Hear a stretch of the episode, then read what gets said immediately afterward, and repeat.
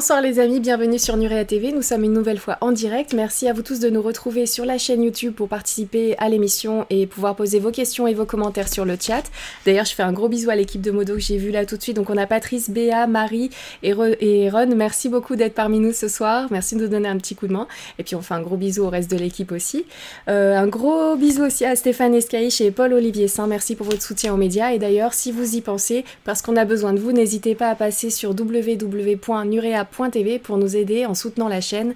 Voilà, on vous remercie d'avance. Merci à vous de penser à nous euh, au passage. Et puis, euh, bah, sinon, ce soir, sans plus attendre, parce qu'on a un gros dossier. Donc, j'espère que vous avez bien travaillé chez vous, vous êtes à jour. On a laissé un petit peu passer le temps entre deux émissions. Donc, j'espère que ça vous aura été profitable.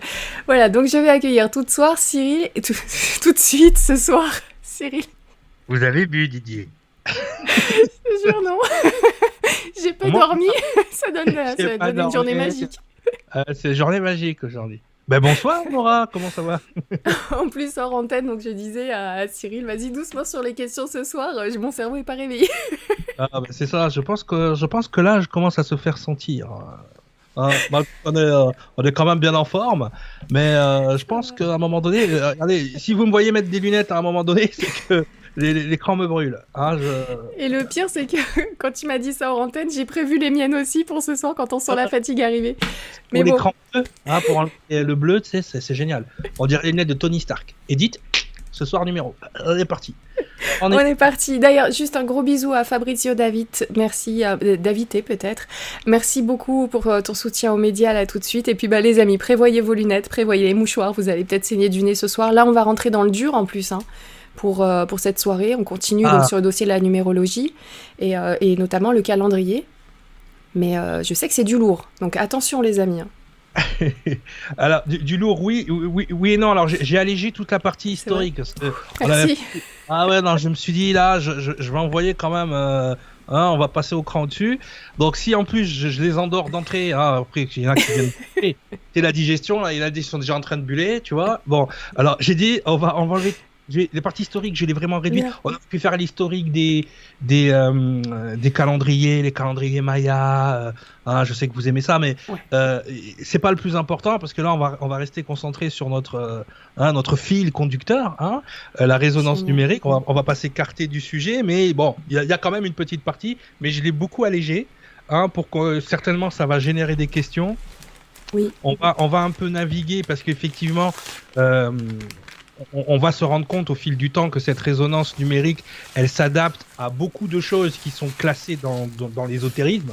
D'accord mmh. Tarot, l'angéologie, ces choses-là. Donc là, je vais rentrer en détail un petit peu aujourd'hui de quelle manière ça se manifeste, bah, pourquoi ça se manifeste. Et, euh, et ensuite, voilà, on va vraiment rentrer, on va décortiquer, on va éplucher le calendrier. Hein, notre calendrier grégorien, on va le prendre, on va l'éplucher pour bien comprendre, parce que nous, on a l'habitude, hein, quand tu as besoin de savoir si c'est la fête des mères ou si c'est la fête à Tatimonique, tu vas sur le calendrier. Bon, là, on va enlever cette partie-là, hein, éphéméride, tout ça, et on va garder vraiment, euh, on va éplucher l'oignon du calendrier. Bon, je vous avertis, vous allez pleurer. Hein. Quand tu épluches un oignon, généralement, tu Patrice est prêt, j'ai vu, mais il a, mis, il a sorti son mouchoir. Je l'ai vu sur le chat. Ça va. Amaury Minetti est là aussi. Ban pareil. Courant d'Hertz aussi. Rosemary de, la, de la Lande. Euh, Ménard Julien, Hervé Laurent, Kadija Archani, merci beaucoup de nous avoir rejoints ce soir. Et Benjamin Morfin, merci beaucoup à toi qui nous dit gros poutou Cyril et Nora. Merci énormément. On est prêt. Robert Vallès aussi, c'est bon, tout le monde est présent. Je, fais la. Je fais. Euh, je, je fais l'appel. Les gens, levez la main, les absents. Est-ce que toute la classe est bien là Que les absents lèvent la main. Voilà, et gros bisous pour ceux qui regardent en replay. On va dire que c'est via le CNED par correspondance. voilà, mais tu, tu, rigoles, mais on a fait notre, notre premier stage de résonance numérique il y a 2-3 semaines, c'est ça Il y a 2-3 semaines, et c'était vraiment cool en, mode Zoom, hein, comme, euh, tu vois. Euh, et donc, euh, ouais, on, on a vraiment passé une belle journée. On a bien deux belles journées. Hein, c'était sur deux jours. On a bien rigolé. Bah, je pense qu'ils, fait, ils sont venus. Ils pensaient qu'ils allaient avoir euh, de la numéro, de l'ésotérisme et tout. Et en fait, non. Ils ont mangé de la biologie cellulaire. Ils ont mangé de la génétique. Ils ont mangé de l'astrophysique. Ah, il y en a, ils étaient pas prêts. Ils étaient, Quoi Mais euh, monsieur, je me suis trompé, je crois. J'étais venu pour la numéro. Euh, non, non, c'est ça, c'est ça. Donc ils ont ils ont fait de la science physique avec la résonance hein, pour bien comprendre les systèmes de résonance. Ah, euh, ils ont fait ils ont fait de la neuroscience aussi pendant pendant toute une, quasiment toute une journée. Le dimanche c'était neuroscience. Hein, ils avaient dopamine, endorphine, ils en ont mangé. Et franchement, bon, ben les gens, voilà, on a bien on a bien rigolé. C'était c'était un ah, bon. Ça, ça m'étonne pas. Si les amis vous êtes intéressés pour la formation, allez beaucoup plus loin parce que sur Nurea TV, on va on va être sur l'information qui est le, haut de l'iceberg, mais il reste euh, des, tonnes, tonnes, des tonnes et des tonnes d'informations. Excusez-moi si je bégaye ce soir, hein, je suis un peu fatiguée. Et euh, donc, vous avez le lien juste sous la vidéo, que ce soit sur notre site ou sur YouTube, vous avez le lien sous la vidéo de l'Arche du Savoir. Et donc, n'hésitez pas à aller y faire un tour vraiment euh, pour les curieux, pour les passionnés de numérologie et d'autres dossiers, d'autres thématiques que tu abordes sur ton site. N'hésitez mhm. pas à aller y faire un tour. Ça fait toujours plaisir. Et puis, euh, comme ça, vous revenez sur le chat et vous nous ramenez euh, des petites informations supplémentaires que Cyril ne nous dit pas euh, forcément en live sur Nurea. Ah, voilà, pas. Mais petit secret. les lives que je, que, que je fais chez toi sont devenus canoniques. C'est-à-dire que les trois lives de numérologie qu'on a fait avec toi, pour ma formation, c'est un prérequis. Alors, j'ai essayé de ne pas trop spoiler aux gens qui ont fait le stage avec moi ce que je vais dire ce soir. Donc, eux-mêmes vont découvrir l'information. Donc, personne n'est en retard. Hein. Mais les, trois lives euh, que j'ai fait ce soir, puisque je les ai fait d'une manière beaucoup plus euh, condensée que sur, euh, que sur l'Arche, ils sont canoniques. C'est-à-dire que si vous, c'est un peu comme à la fac. Hein, tu as les cours magistraux sur Nuria TV et après tu as les télé avec moi en direct. C'est génial. Top. Donc, les gens, ils vont, ils vont, voilà, les, même les gens qui ont fait le stage ne sont pas en avance, ils attendent, hein, parce que c'est de cette information que, par exemple, l'idée des maîtres nombres apparaît. Hein, mais moi, je vais mm. vous montrer comment elle apparaît. Mais pour ça, voilà, hein, c'est encore du travail mathématique. Au top. Eh ben, écoute, je vois que tout le monde arrive petit à petit sur le chat. On va laisser venir les autres. Merci beaucoup, Marie. Toujours au taquet sur les liens. Donc, vous avez le lien de l'Arche du Savoir dans le chat. N'hésitez pas. Et puis, ben. On est prêt? Si t'es chaud Bah moi ça y est, hein, je, suis parti. Donc effectivement, bon, comme je vous le disais, on va suivre euh, la, ligne directrice. Euh, mhm. Ça c'est la troisième information. Alors parce que on a vu dans un premier temps, on a regardé l'origine des nombres.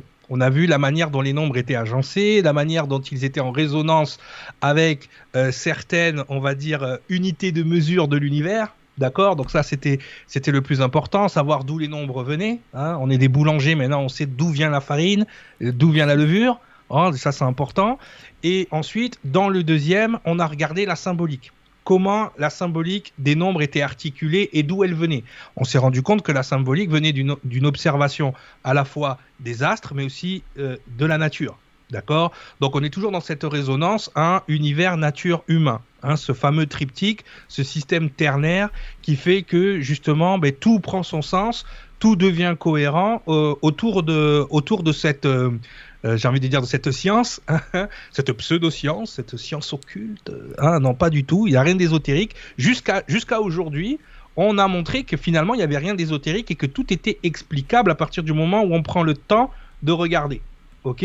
Donc effectivement, cette résonance je, vais prendre le parti d'avoir mal aux yeux, parce que ça, fait des trucs bizarres. Euh, cette résonance numérique, pour euh, entériner, terminer, on va dire, euh, sa véracité, ben, il fallait que on regarde, et c'est ce qu'on va faire aujourd'hui, que l'outil qui nous permet de justement l'utiliser ben, soit en adéquation avec les deux premières émissions et soit en adéquation avec cette résonance. Est-ce que le calendrier est en résonance avec finalement tout ce qu'on a parlé la dernière fois. D'accord? Donc ça, c'est intéressant. Donc pour nous accompagner aujourd'hui, c'est Jean Doute. Hein, c'est pas Cyril, c'est Jean Doute. Hein, on a eu, euh, hein, on a eu euh, Jean... Euh, comment il s'appelait le premier? Je me rappelle plus. Il n'y avait pas Jean sais rien. il, y avait, Jean Ésotérique au premier. Oui, Jean Ésotérique. Au début, il y avait Jean sais rien, et aujourd'hui, c'est Jean Doute. Ah ouais, parce que j'en doute, euh, depuis deux mois, là, en plus on a laissé tomber un mois, il est allé voir des vidéos d'ésotérisme, il est allé voir des vidéos de mathématiques, de sciences physiques, et là il dit, ah, Cyril a dit ça, Cyril a dit ça, là, Jean est dans le doute, il dit, il sait plus. Hein et surtout que bon, il a, dû, il a dû parler à Jean ésotérique qui dit, non mais euh, fais gaffe, euh, Cyril dit n'importe quoi. Moi, moi, je, moi, je canalise et c'est pas du tout ça. Hein. Barba Papa, c'est pas ce qu'il m'a dit. Tu vois Donc le truc, bon, vu que Barba Papa est passé par là, que l'ego est passé par là aussi. Hein, dans mon stage, je leur ai montré le fameux phénomène des trois jours, hein, où au bout de trois jours, L'ego balaye ce qui ne l'intéresse plus. Euh, donc voilà, donc on va se replonger petit à petit et ça va revenir et vous allez voir que ah mais oui, le fameux ah mais oui, vous allez voir, il va arriver souvent aujourd'hui. Donc Jean Doute s'intéresse à tous ces sujets, mais après avoir discuté avec Jean Mathématique et Jean Ésotérique, oui c'était Jean Mathématique le premier, Jean Doute est perdu. De plus, il se pose des questions du style, vu que les calendriers des Chinois et des Juifs ne sont pas les mêmes, quid de notre calendrier qui, de plus, il n'y a pas si longtemps, était à 10 mois D'accord? Bon, il n'y a pas si mhm. longtemps, il y a quand même plus de 500 ans. Mais bon, hein, euh, il, était, il était à 10 mois. Donc ce qu'il faut, ce qu'il faut euh, voir avec ça, c'est que j'en doute à raison.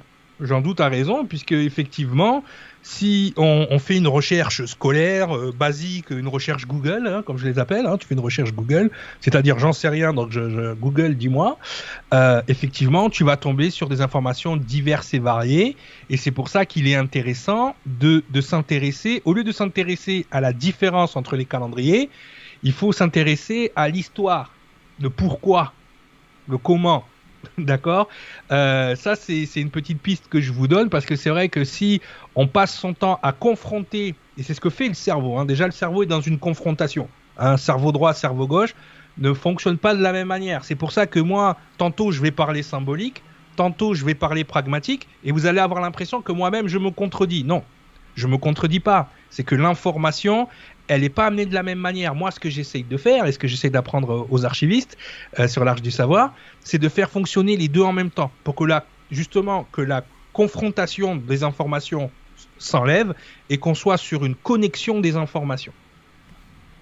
Donc ça, donc ça, c'est important parce qu'effectivement, le, le j'en doute, ça vient de là. Le doute vient de la confrontation naturelle du cerveau entre l'intuition et euh, l'information pragmatique qu'on reçoit. Donc effectivement, quand on est euh, dans cette confrontation, on ne peut pas voir certaines choses. moi j'ai l'avantage, j'ai un autisme, mon, cerveau il fait pas le tri. Donc quand je chope toutes les informations, je suis obligé moi de les faire connecter ensemble pour les ranger. Hein, c'est comme si je te file plein de Lego là, tout d'un coup, et que si tu si tu si tu arrives pas euh, à les mettre, la meilleure façon de ranger le puzzle, c'est de le faire. Il est rangé. Tu vois? Ben moi, c'est ça. Je suis obligé de, constituer mes Lego ou mon puzzle pour pouvoir ranger l'information quelque part. D'accord?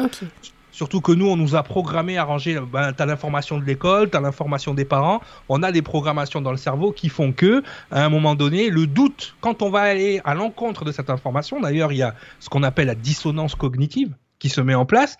C'est-à-dire qu'on a notre croyance, on a notre, euh, notre programmation, et quand il y a une information qui arrive et qui est qui n'est pas en adéquation avec ce qu'on pense être euh, juste, ben forcément, euh, j'en doute apparaît. Hein c'est là-dessus. Hein donc, on rappelle notre système de numération. Hein donc, c'est un système de numération indo-arabe. On avait, mis ça. Positionnel, donc très important le positionnel, sur une base décimale pour tout ce qui est partie matérielle, et duodécimal et sexagésimal pour l'immatériel, c'est-à-dire le temps. Très important cette partie-là aujourd'hui le passage du décimal au duodécimal parce que c'est ce qui s'est passé avec notre calendrier. Ok? Donc ça, c'est important de bien euh, garder ça en tête. Contrairement aux idées reçues, nous ne fonctionnons pas dans un, euh, nous fonctionnons pas dans un système binaire, mais nous fonctionnons sous un système ternaire. D'accord?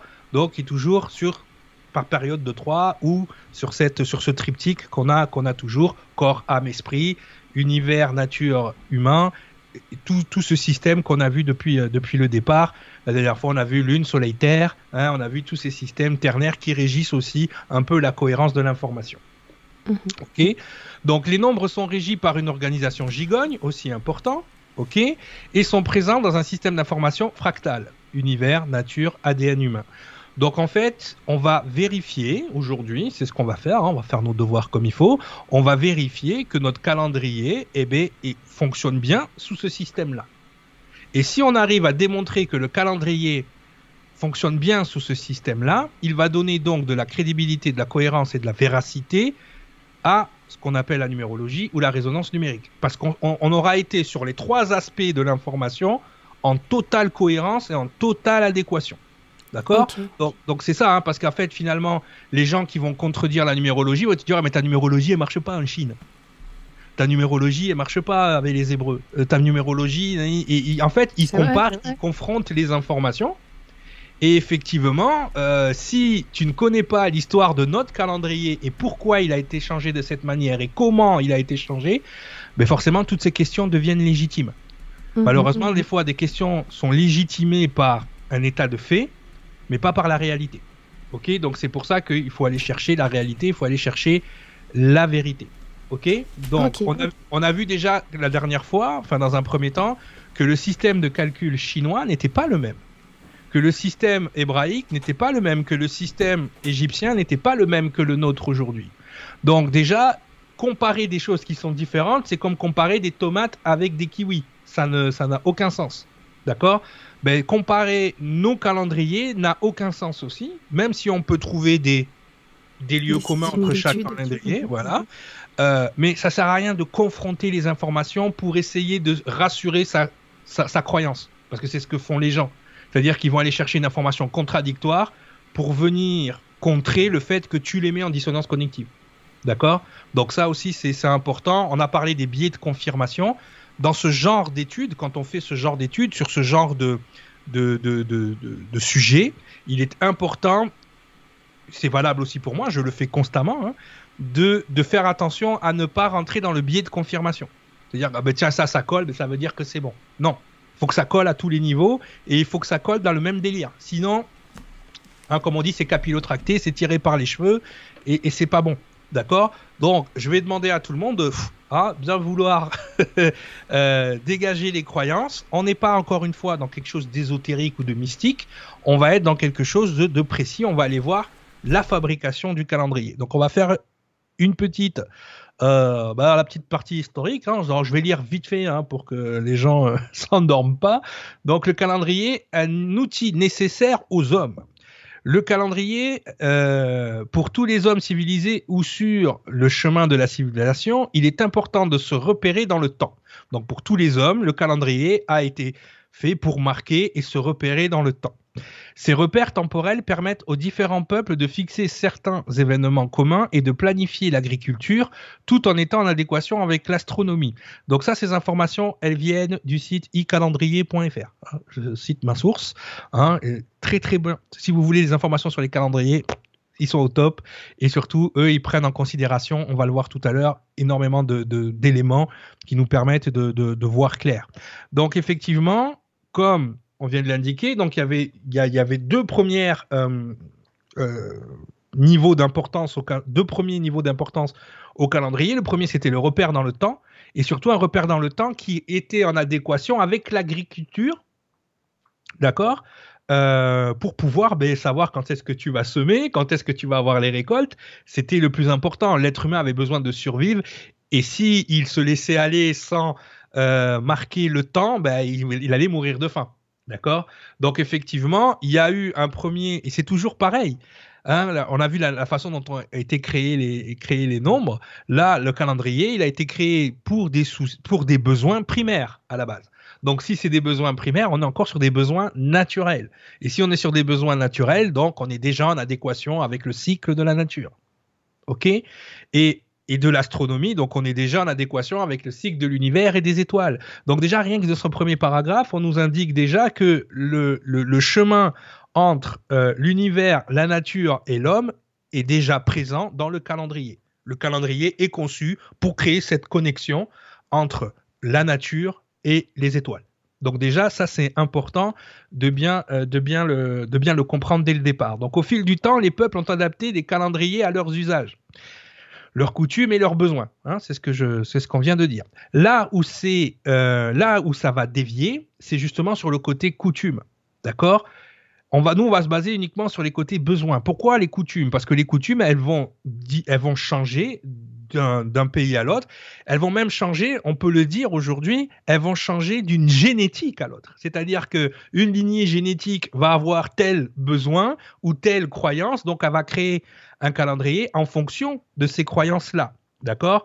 Euh, Une telle lignée génétique, donc on est déjà relié à la génétique, mais pas par euh, directement l'ADN, mais plutôt par les cultures qui sont nées de ces génétiques, de la façon de penser de certaines lignées génétiques. D'accord?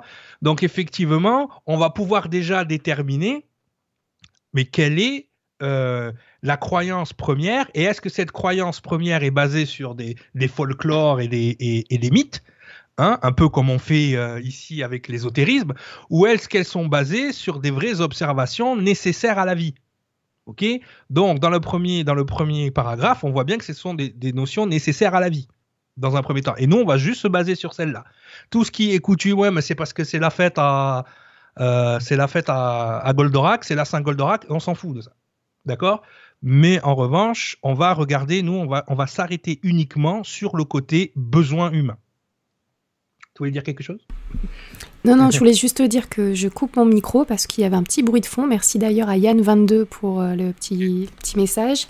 Et quand je coupe mon micro, il n'y a plus de bruit de fond. voilà, ne t'étonne pas si tu m'entends pas, c'est normal, j'ai coupé mon micro. Et là, comme je l'ai rallumé, j'en profite pour faire un gros bisou à Paula qui me dit merci et gros bisous. Merci à toi. Voilà. J'étais dans l'angoisse, si j'entendais plus rien, Goldorak. Non, c'est normal. c'est bon. Euh, Alcor, retourne à la base. Retourne à la base. Allô, Goldorak. Allez, on y va. Alors, au fil du temps, les peuples sont adaptés, donc à leur coutume. Par exemple, euh, tous les pays ne fêtent pas le Nouvel An au même moment. Hein, c'est ce qu'on disait euh, tout à l'heure. Alors, boum, on y va. Histoire et évolution du calendrier. Dans un premier temps, les peuples durent diviser le temps en jours, en mois et en années. Pour cela, ils se sont basés sur plusieurs phénomènes astronomiques. Hein. Le jour solaire qui sépare les deux levées ou les deux couchers du soleil, environ 24 heures. Ok. La lunaison qui est, rappelez-vous, hein, la dernière fois, hein, on avait fait, on avait compté comme les Sumériens sur les phalanges. on avait 12 heures sur une main, 12 heures sur l'autre. Hein. C'est pour ça que dans 24 heures, on est demain. Hein. Rappelez-vous de ça. Donc, euh, la lunaison qui est l'intervalle de temps qui sépare deux nouvelles lunes. D'accord Donc, le jour solaire et la lunaison. Le premier calendrier a été élaboré au troisième millénaire avant Jésus-Christ par les cités de Babylone. Bien qu'un calendrier daté du cinquième millénaire avant Jésus-Christ ait été découvert dans le, sud de l'Égypte, à Napta ce tout nouveau calendrier était basé sur des mouvements de la Lune et comptait 12 mois composés de 29 à 30 jours, ça vous rappelle rien Il était possible de rajouter des jours ou même des mois supplémentaires pour rester en adéquation avec les différentes saisons de l'année. Qu'est-ce qui est intéressant avec le, euh, le calendrier égyptien, celui qu'on a découvert, c'est qu'il a l'air d'être basé sur les mouvements de la Lune et également et surtout sur les mouvements du soleil. Et, quand, et là, on va aller dans les coutumes égyptiennes, justement. Quel était le dieu des Égyptiens? Le dieu des Égyptiens, c'était Ra. D'accord? C'était Ra. Et chaque fois qu'il bougeait dans le ciel, il avait un nom. Et quand il était le plus haut dans le ciel, d'accord? On l'appelait Nun. Hein Nun, c'est quand il est au zénith. Et quand il est au zénith, il est midi. C'est pour ça qu'en anglais, quand on est l'après-midi, on est afternoon. Ah oui. hein? Et les, dieux égyptiens, ils avaient des fils. D'accord? Ils avaient des Horus. Ils avaient donc 12 fils. Les 12 constellations. 12 Horus. 12 Horus. 12 hours. D'accord? Donc, et bah ouais, je sais, hein, ça, ah, ça fait caguer. Hein. C'est la symbologie, c'est comme ça. Je peux faire ça toute la soirée. Ah, mais calmez-vous, d'accord? Hein, On va essayer d'aller un peu plus vite.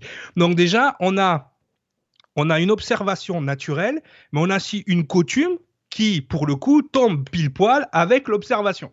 C'est-à-dire qu'on a ce dieu soleil, on a ces, on a ces heures, on a ce cadran finalement qui euh, va nous donner des indications et qui, on va le voir, colle parfaitement avec les cycles de la nature et les cycles des étoiles.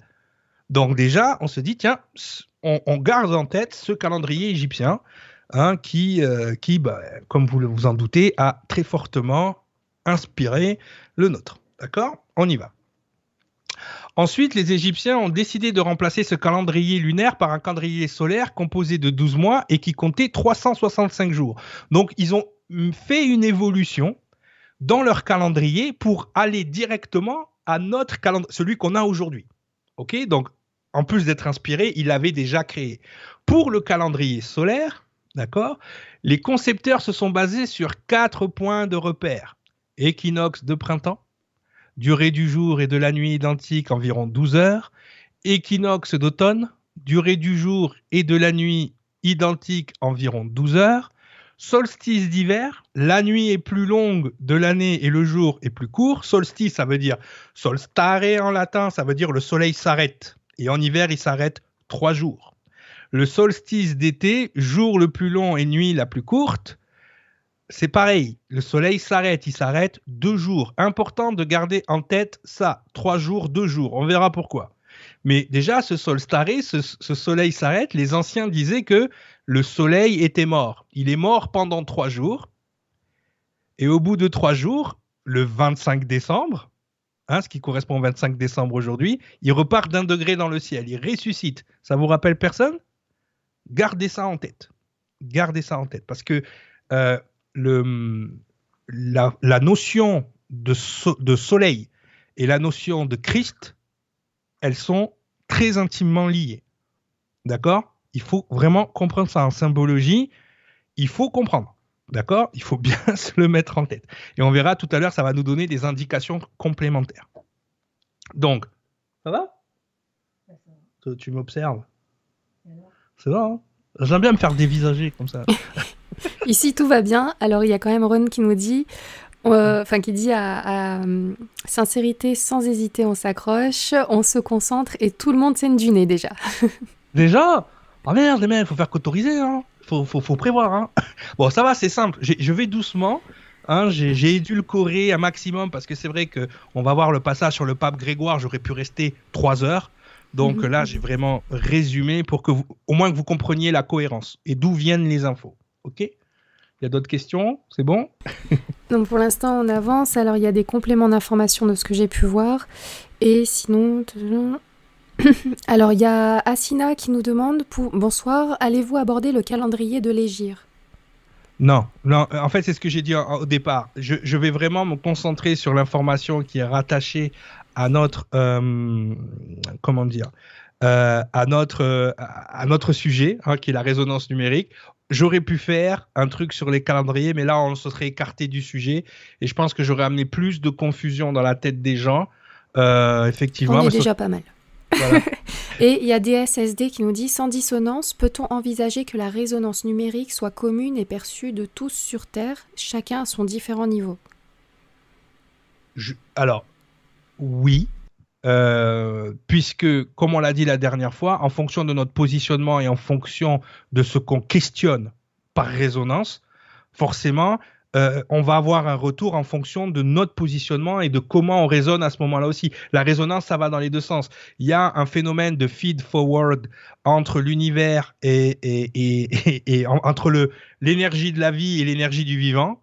Il y a l'information, on l'a vu avec l'expérience de Yang, par exemple, l'information elle passe par la lumière. L'expérience de Yang montre qu'il y a une communication entre les photons de lumière, qu'il y a un retour de l'information à la source. Vous pouvez vous renseigner sur l'expérience de Yang euh, sur Internet. Il y a plein de vidéos qui en parlent et euh, qui sont hyper intéressantes. Euh, effectivement, en fonction de comment tu es positionné, je te fais ta numéro aujourd'hui. En fonction de comment tu es, on va avoir un style d'information qui va être en adéquation aussi avec ta question. Hein. Hein, c'est comme les cheveux, chaque cheveu pose sa question et par conséquent, chaque cheveu amène sa réponse. Eh bien, euh, c'est un peu pareil. Et si on la refait dans six mois, peut-être que tu as changé de positionnement, peut-être que ta question sera différente. Et en fonction de la résonance numérique, on va avoir des informations complémentaires par rapport à l'information de départ. Donc, effectivement, il y a ce côté-là. Euh, c'est pour ça que c'est de la résonance. Sinon, pas, je l'aurais appelé différemment. D'accord? Mais effectivement, c'est très légitime. Sa question, elle est juste, mais il fallait que je l'explique pour que tout le monde comprenne. Donc, euh, donc voilà. On peut continuer? Allez. Donc, le premier calendrier romain a vu le jour au 7e siècle avant Jésus-Christ. Ce calendrier lunaire comptait 304 jours et commençait au mois de mars. Hein? Donc, ça, c'est le calendrier des paysans, le calendrier païen. D'accord? Euh, Effectivement, le, le printemps était considéré comme le jour de l'an. Ce qui, euh, en termes euh, purement agricoles, ce qui, en termes purement euh, visuels, quand on regarde la nature au printemps, ben oui, ça nous donne l'idée d'un renouveau. Ça nous donne l'idée d'un nouveau départ. Après, il faut comprendre ce qu'est le printemps. Effectivement, le printemps, c'est le début, c'est le renouveau, c'est le redébut du vivant. D'accord Mais sur un, sur, sur un plan de vue séculaire, mathématique, astronomique, euh, je peux te garantir que quand tu es sur Mars, ils s'en, ils foutent du printemps sur Terre. Donc en fait, c'est quelque chose qui est valable sur notre planète, mais qui n'est pas forcément ailleurs dans l'espace, si tu veux. Donc nous, comme on va regarder le chemin du Soleil, justement, à travers les constellations, euh, effectivement, mais sur, un, sur un plan de vue symbolique, ça aurait pas été, c'était pas déconnant de faire démarrer effectivement l'année euh, symbolique et de la vie euh, au mois de mars. D'accord? Euh, Justement à l'équinoxe de printemps. Ok? C'était pas déconnant. D'accord? Sur un plan de vue. et, je, pense pas qu'à un certain niveau, ça saurait altérer la vie des humains. OK? Mais par contre, il y, y, a une déconnexion de l'information du coup. Puisque en faisant ça, on n'est plus, on est juste en corrélation avec le phénomène terrestre, tu vois, c'est-à-dire le phénomène du milieu, rappelez-vous, univers, terre, ADN, mais par contre, on se déconnecte du phénomène universel, du coup. Donc voilà, c'est un peu le positionnement. Est-ce que je me positionne comme un terrien ou est-ce que je me positionne comme un être de l'univers ou comme un être de la Terre? D'accord? Ce positionnement, on le retrouve dans plein de civilisations.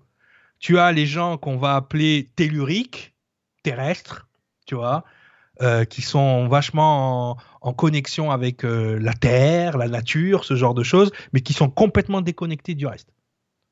Donc il faut faire attention. Le but du jeu, c'est, comme le dit si bien ton slogan, les pieds sur terre, la tête dans les étoiles. On est des êtres terrestres, mais tout ce qui nous compose, c'est de la poussière d'étoiles aussi. Il ne faut pas l'oublier. Et en même temps, et en même temps, on est rattaché à la nature, ne serait-ce que par la respiration par les gaz qu'on échange avec la nature. Donc, si, par exemple, je te dis, ben, tu te coupes de la nature, tu arrêtes de respirer, tu vas, tu vas mourir. Et tu vas redevenir cet être des étoiles. tu seras plus cet être de la Terre. Hein. Ton corps va retourner à la Terre, hein, mais c'est compliqué. C'est pour ça les gens qui disent le temps n'existe pas. Ça dépend comment tu es positionné. Si tu arrêtes de respirer pendant 20 minutes, tu vas voir que le temps existe. Hein, je te le dis. Euh. c'est ça. Hein. tout dépend. Les, les, gens ésotériques, ils aiment bien se dire, tu sais, les gens spirituels, ils aiment bien se dire le temps n'existe pas. Effectivement, parce que leur pensée, leur énergie est dans un système où le temps n'existe pas. Par contre, leur corps physique, je peux vous garantir, il est dans un système. Donc c'est ça. Euh, c'est pour ça que c'est important, justement, dans ces informations, de ne pas se déconnecter. Hein. Souvent, les gens spirituels, ils parlent d'ancrage, mais ils ne le font pas. tu vois Mais cet ancrage, il est hyper important parce que ça nous permet d'être connecté à tous les niveaux. Si tu es connecté qu'à deux niveaux, il va toujours te manquer quelque chose. Si tu es connecté qu'à un niveau, tu es un perché. Tu pas là. Hein, t'es es ailleurs. Hein, et si t'es connecté que sur le plan de vue terrestre, ben t'es pas heureux. Il, manque quelque chose. T'en as un goût de pisse au fond de la gorge et tu dis il y a quelque chose qui va pas. Hein Donc euh, voilà. Donc les gens, il faut savoir ce que vous voulez. Le but du jeu, c'est de se connecter aux trois informations. Ok? Donc euh, donc voilà. Cette période rajoutée devient ensuite les mois de janvier et de février. Ok, donc euh, des jours étaient ensuite ajoutés pour égaler l'année solaire. Voilà, c'est ce qui se passait. C'est qu'au début, on avait un calendrier lunaire de 304 jours et on rajoutait des jours pour égaler l'année solaire. Parce que finalement, et c'est bien ce que je disais, quand on se calquait sur ce, calendrier, bah, tout d'un coup, on perdait complètement le compte et la trajectoire du Soleil. Et si tu perds la trajectoire du Soleil, bah, tu perds plein de choses tu perds euh, justement quand est-ce que tu dois faire tes récoltes, tu perds plein d'informations. Donc c'est pour ça les gens, hein, vous pouvez vous connecter à une information parce que elle correspond plus à ce que vous pensez être. J'ai bien dit penser être, mais ne pas oublier que vous êtes à la fois des êtres issus du soleil, issus de la terre et issus du mélange des deux. Hein. nous, on est vraiment un mélange des deux, d'accord? Donc euh, voilà, vous avez papa, maman. Hein. c'est comme si vous vous demandez de choisir entre votre père et votre mère.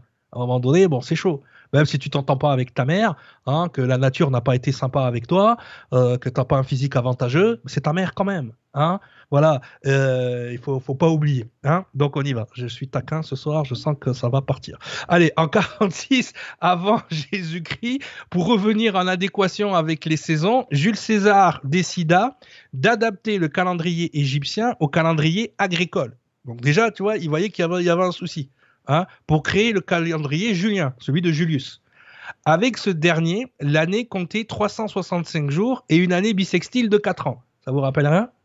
Ah, Ça commence à ressembler au nôtre. Plusieurs siècles après, les astronomes se sont rendus compte que César avait fait quelques erreurs et que le calendrier était en décalage avec le cycle des astres.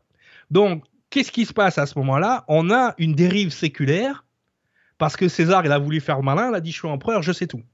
Hein, laisse tomber, je vais faire des calculs alors que je suis pas mathématicien. Moi, je suis un conquérant, je suis, euh, Jules César, euh, je fais des bonnes salades et tout, mais par contre, euh, mathématiques, c'était pas trop ça.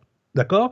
Donc, en fait, ce qui se passe à ce moment-là, c'est que les vrais mathématiciens, les gens qui observent, se rendent compte qu'il y a des dérives séculaires.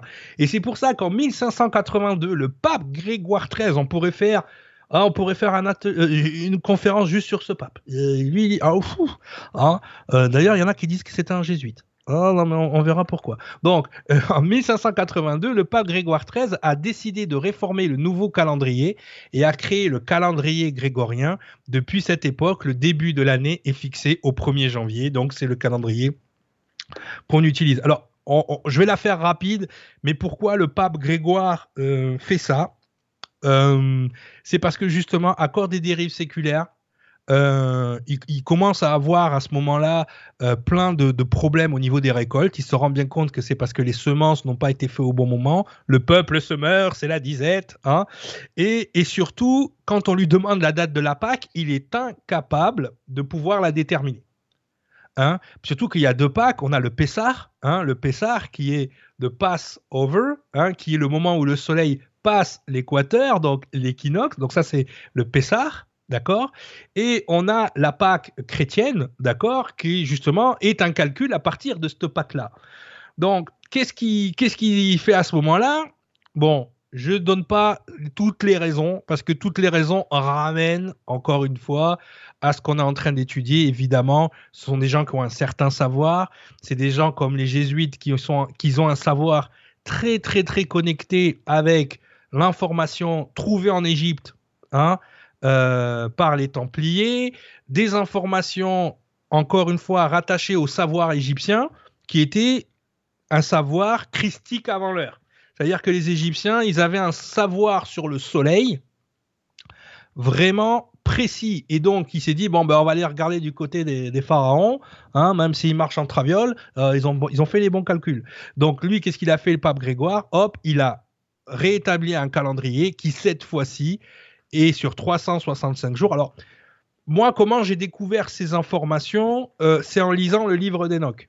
Le livre d'Enoch, est un apocryphe non gnostique, même si les gnostiques ont essayé de le récupérer dans leur délire, délire luciférien et satanique, mais le, le, livre, le livre d'Enoch, il y a un passage qui s'appelle le calendrier, tout simple, très très très lourd à lire en termes de, euh, de symbologie, parce que tout est en métaphore.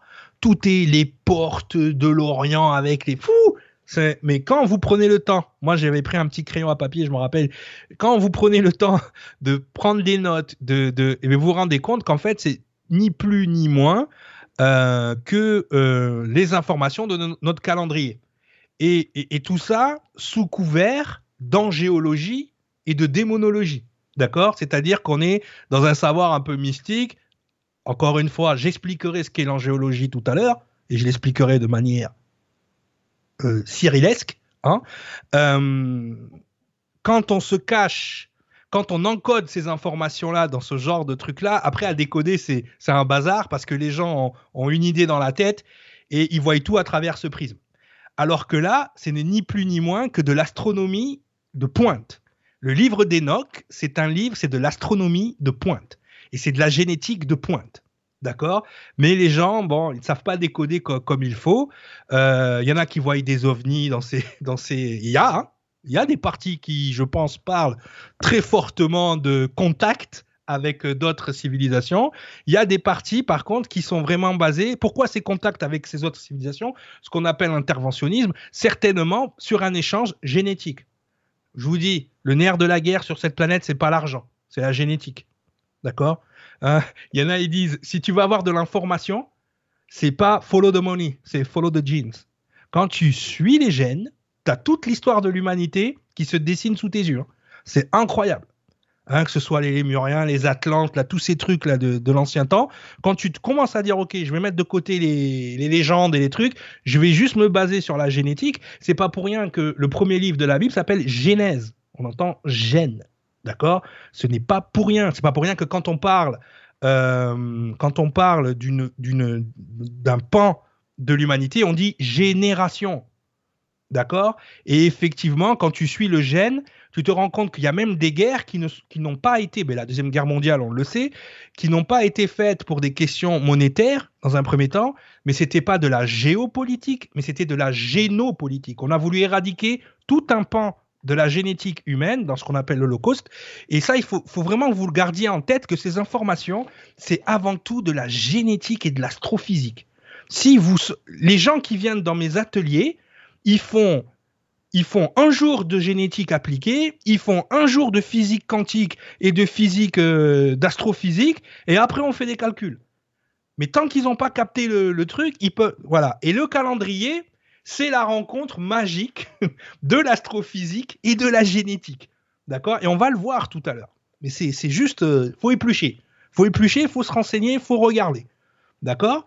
Donc, en 1785, juste un peu avant la Révolution, en France, le poète François Fabre d'Églantine a composé le calendrier républicain, hein, pour ne pas dire autre chose, aussi appelé calendrier révolutionnaire, hein, le siècle des Lumières. Attention. Euh, ou calendrier des Français. C'est juste pour les Français. Hein. Ce nouveau calendrier associe chaque jour avec un produit du terroir. Alors, si tu es dans le sud, tu as le confit de canard. D'accord? Donc, tu as le calendrier du canard. Tu comprends? Hein euh, et, non plus avec un saint. Hein, il n'y a, plus l'histoire des saints, Saint, Nora, euh, Saint Tonia. Ça existe Saint Tonia? Il n'y a pas de saint. Hein? Non. Euh, par ça fait joli, ça fait Saint Tony. Ça n'existe pas Saint Nora non plus. moi, j'invente des, moi, j'invente des saints, moi. laissez tomber, les gens. Je vous canonise tous. les semaines deviennent des décades, d'accord? Donc, c'est plus des semaines de 7, des semaines de 10. Et les mois ont des noms liés aux saisons. Rien à voir, tu vois, c'est fou. bordel sans nom. Donc, avec un nouveau calendrier, François Fabre d'Églantine montre sa volonté d'affaiblir les rites chrétiens. Donc, on est bien sur le luciférisme qui s'attaque au christianisme. En 1806, Napoléon Ier remet en place le calendrier grégorien. Ah, ben, il n'a pas fait des conneries, Napoléon. Hein Aujourd'hui, le calendrier grégorien est utilisé dans la plupart des pays, mais le calendrier lunaire est encore utilisé dans les religions musulmanes, par exemple. Ok?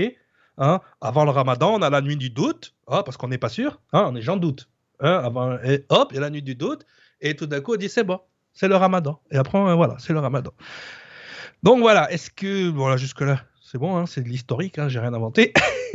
les calendriers, un objet de tous les jours. Aujourd'hui, les calendriers sont devenus des outils du quotidien, c'est ce que je disais tout à l'heure. Ils permettent d'avoir des dates de certaines célébrations, de programmer des vacances ou encore de noter des rendez-vous, ce qu'on appelle l'agenda ou l'almanach. Hein on est bien loin des considérations euh, dérives séculaires, euh, euh, agronomie, astronomie. Là, c'est bon, c'est quand, c'est quand la fête à Tata Fifine. Bon, Tata Fifine, c'est quand ta fête hein c'est, ça le truc. Non, hein, le calendrier sont aussi sous forme numérique avec l'évolution des technologies. Il est désormais possible d'avoir son agenda sur son téléphone. Les algorithmes qui sont basés sur le calendrier, c'est énorme. C'est-à-dire que dans ton ordinateur, là, tu changes la date de ton ordinateur, tu n'as plus Internet. C'est instantané. C'est-à-dire, Internet, il te trouve plus. Ah, mais t'es où? Bah, je suis dans le passé. Eh, toi aussi, si tu vas dans le passé, comment veux-tu que je te trouve? Internet te cherche tout de suite. Donc, si tu changes le calendrier de ton. Tu as des sites, tu peux pas y aller. Ah non, parce que tu es déjà demain. Alors, non, mais j'ai pas les nouvelles de demain encore. Hein. Donc, euh, hop, tu t'es coupé. Donc, la plupart des algorithmes informatiques sont basés sur le calendrier. Donc, euh, attention les jeunes, hein, voilà. Hein. Donc, certains calendriers sont utilisés comme des éléments de décoration, comme les calendriers à l'effigie de certaines célébrités ou de sportifs, ou comme celui-ci des dieux du stade. Non, c'est pas les dieux du stade. J'ai pas mis la bonne photo. Mais euh, les dieux du stade, non, je l'ai pas mis parce que c'était des rugbyman euh, tout nus, avec des ballons et tout ça. Moi, je veux pas avoir le lobby rugbyman sur les fesses. Hein. Donc, j'ai enlevé la photo. Hein. C'était, c'était mon pote Michalak, hein, Fred Michalak, avec un ballon comme ça. Mais bon, c'est.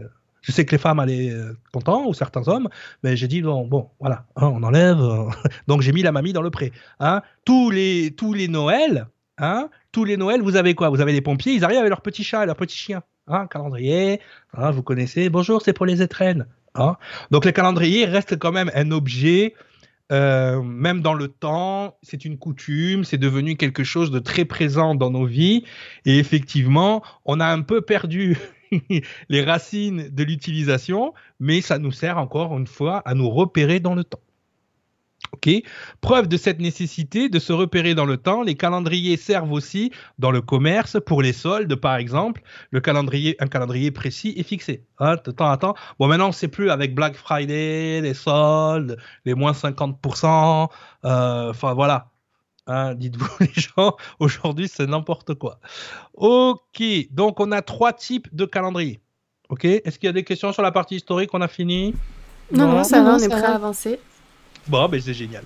Alors, les trois types. Il existe trois types de calendrier. Le calendrier lunaire.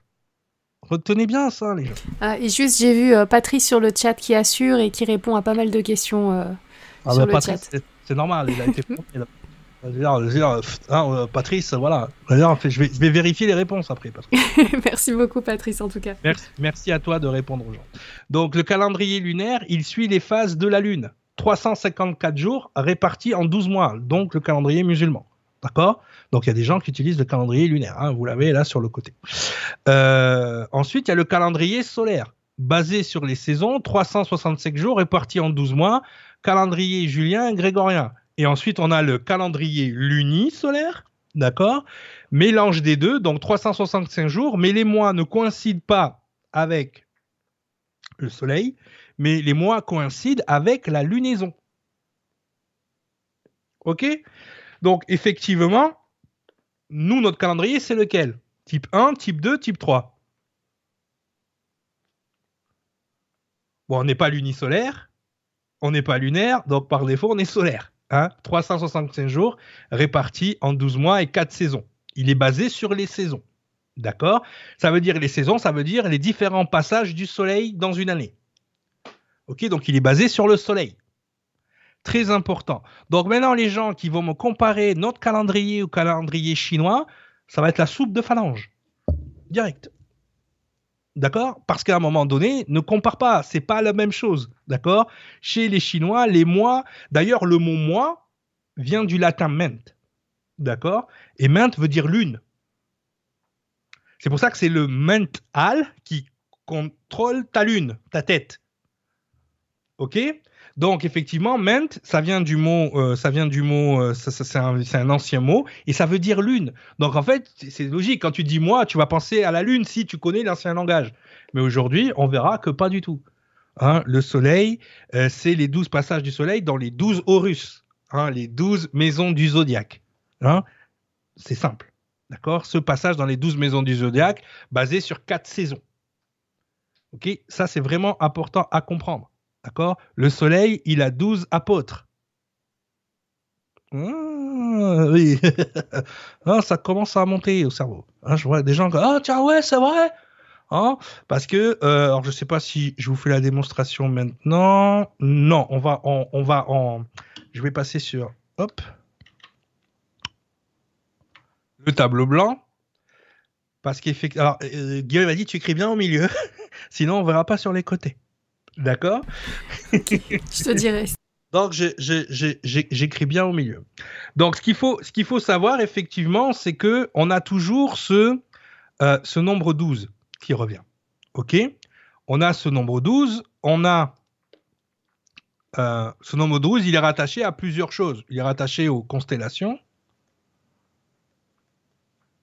D'accord? Souvent, il est rattaché aux heures. Il est rattaché au moi. Dans la Bible, c'est les apôtres. Et je peux continuer comme ça sur plein de choses. Je suis sûr que dans le chat, on dira, ah, il y a les douze ceci, les douze nanana, les douze... Ok.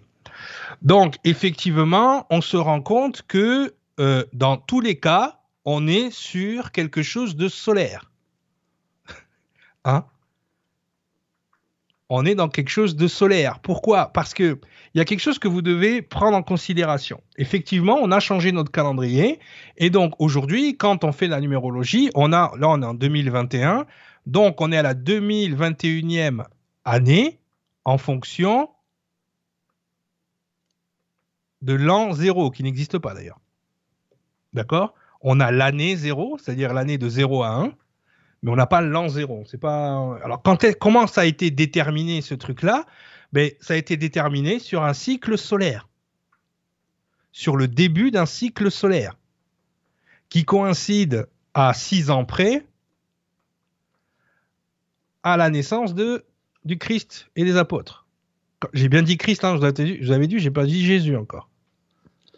Ok, donc ça c'est important. C'est pour ça que quand on, je fais rien de religieux les gens, calmez-vous, d'accord? Quand vous donnez une date, vous dites toujours une date avant Jésus-Christ ou après Jésus-Christ. C'est pas moi qui ai inventé ça. Hein. C'est pour ça que je vous parle du Christ là. Sauf que je ne sais pas si tu as vu en anglais. En anglais, ils disent pas before Jesus Christ ou after Jesus Christ, comme nous on fait en français. Ils font BC et AC. Avant Christ, après Christ. Avant le début du cycle solaire, après le début du cycle solaire. C'est ça qu'ils disent. À aucun moment, ce sont les, c'est, en fait, c'est l'œcuménisme du concile de Nicée avec l'empereur Constantin qui a fait coïncider cette information, la notion christique, avec celle de Jésus de Nazareth, Yeshua. Pourquoi? Parce qu'à ce moment-là, ils avaient besoin d'une figure pour représenter quelqu'un qui allait dans le sens des chrétiens et qui allait aussi dans le sens des religions païennes. Et quand on regardait sa vie, hein, sa vie, il est né d'une vierge, le soleil commence son ascension dans la constellation de la Vierge. Quand il est au zénith, on dit qu'il est le roi lion dans l'espace, donc il est dans la constellation du lion. Il commence, il descend, il arrive dans la constellation du scorpion, le scorpion lui donne le baiser de la mort, ou le baiser de Judas. Et après le baiser de la mort, au mois de novembre, il continue sa digression jusqu'à jusqu'au jusqu'au solstice d'hiver, où pendant trois jours, il meurt et après il ressuscite. Donc le 25 décembre n'aurait pas dû euh, être la naissance de Jésus, mais plutôt la résurrection. D'accord? Si on en suivait vraiment la symbologie. Mais si vous avez compris ce que je suis en train de vous dire, c'est que en fait, la notion christique est une notion romaine, alors que la notion messianique est une notion hébraïque. D'accord? Donc, il est à la fois le Messie et il est à la fois le Christ. Il représente, hein, euh, il représente cet œcuménisme, hein, ce qui veut dire le rassemblement des consciences entre les religions païennes de Rome et les religions euh, chrétiennes de l'époque. D'accord? Donc, effectivement, boum, quand tu mélanges les deux, tu as cette information-là d'où les douze apôtres, d'où et ainsi de suite, et ainsi de suite. En sachant qu'il y a des apôtres comme Luc ou comme Paul qui n'a même pas connu Jésus.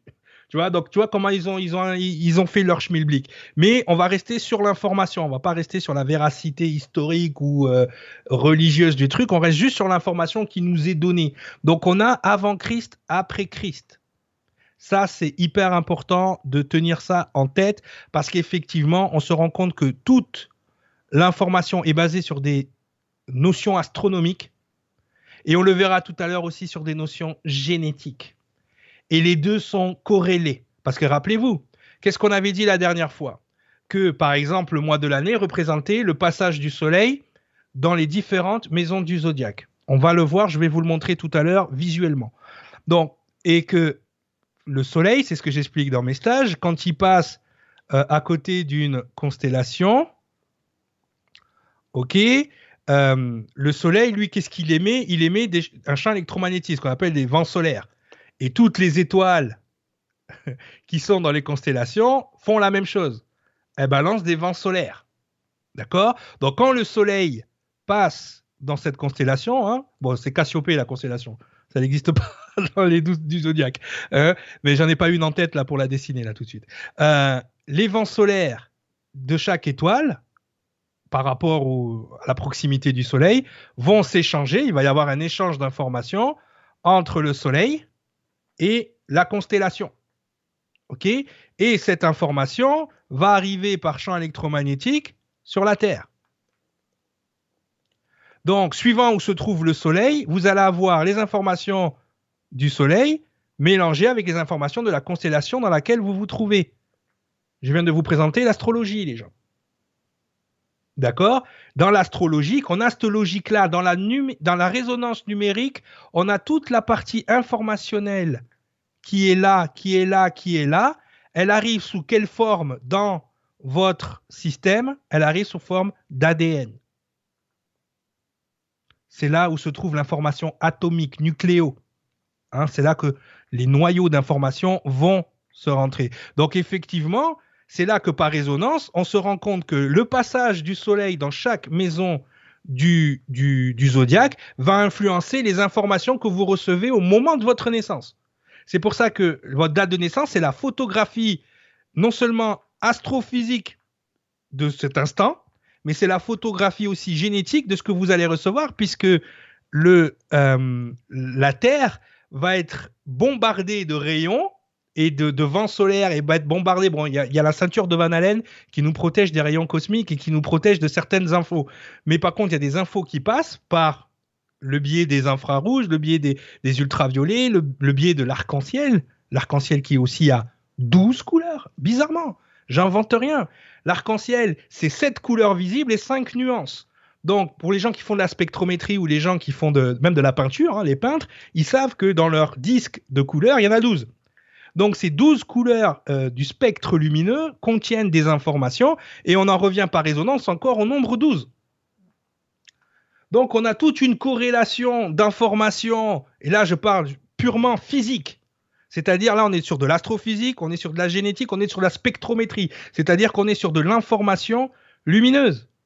D'accord? Qu'est-ce qui est au nombre de 12 aussi que les constellations? Les archanges de la Kabbale. D'accord? Donc, c'est pour ça qu'après, on verra le rapport avec l'angéologie. Qu'est-ce que l'angéologie hein? Est-ce que c'est des personnages avec des ailes dans le dos et les, flèches dans les fesses, comme je dis d'habitude hein?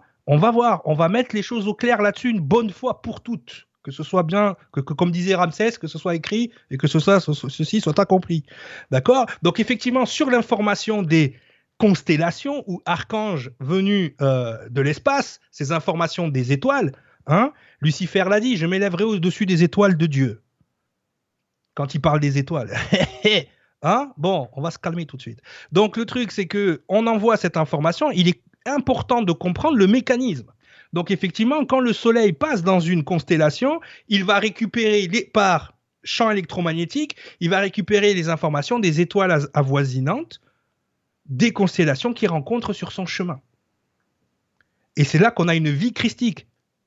Ascension qui commence dans la Vierge, hop, et ensuite on a, on a les solstices et les équinoxes qui nous racontent, mais finalement on se rend compte que Yeshua a eu une vie de soleil tenter que sa vie historique a bien été ça. C'est le seul truc qu'on doit faire le, lien. Moi, c'est pas ce qui m'intéresse ce soir. Ce qui m'intéresse, c'est le concept, euh, la symbologie de ce, qu'on va appeler quelque chose de christique. Il vient du grec Christos, qui veut dire atome pur de lumière. D'accord? Donc, effectivement, ce cette notion gréco-romaine christique, elle est basée sur une ode au soleil, de la même manière que les Égyptiens de la même manière que d'autres civilisations avant. Donc effectivement, c'est pour ça qu'on a plus d'informations. Pourquoi les Mayas, étaient capables de, de, corréler euh, la précession des équinoxes avec leurs calculs, les Égyptiens, pareil. Comment ils étaient capables de, de calculer des cycles solaires entiers? Parce qu'ils avaient cette science-là. Et que nous, aujourd'hui, on s'est détaché de cette science parce que le calendrier, aujourd'hui, il nous, il nous sert à savoir quand est-ce qu'on a rendez-vous avec Brenda ou avec Kevin il nous sert plus. Euh, non, mais c'est vrai, c'est rigolo, mais c'est ce qui fait qu'aujourd'hui, il y a des gens qui prennent la numérologie par-dessus la jambe parce qu'ils n'ont pas conscience de tout ça. Ok? Donc, on va repartir euh, sur euh, notre PowerPoint. Donc, est-ce que euh, on peut dire qu'aujourd'hui euh, notre calendrier est basé sur du positionnel, du décimal, alors déodécimal Oui, on peut le dire, puisqu'on a ces 12 mois. On verra le décimal à l'intérieur des 12 mois, je vais vous le montrer ensuite. Sexagésimal, oui, puisqu'on est sur un cycle complet de 360 jours. Elle va me dire, ah, mais 300, et le calendrier, il est 365 jours, donc ça marche pas. C'est pas 360. Oui, mes petits abricots d'Alabama.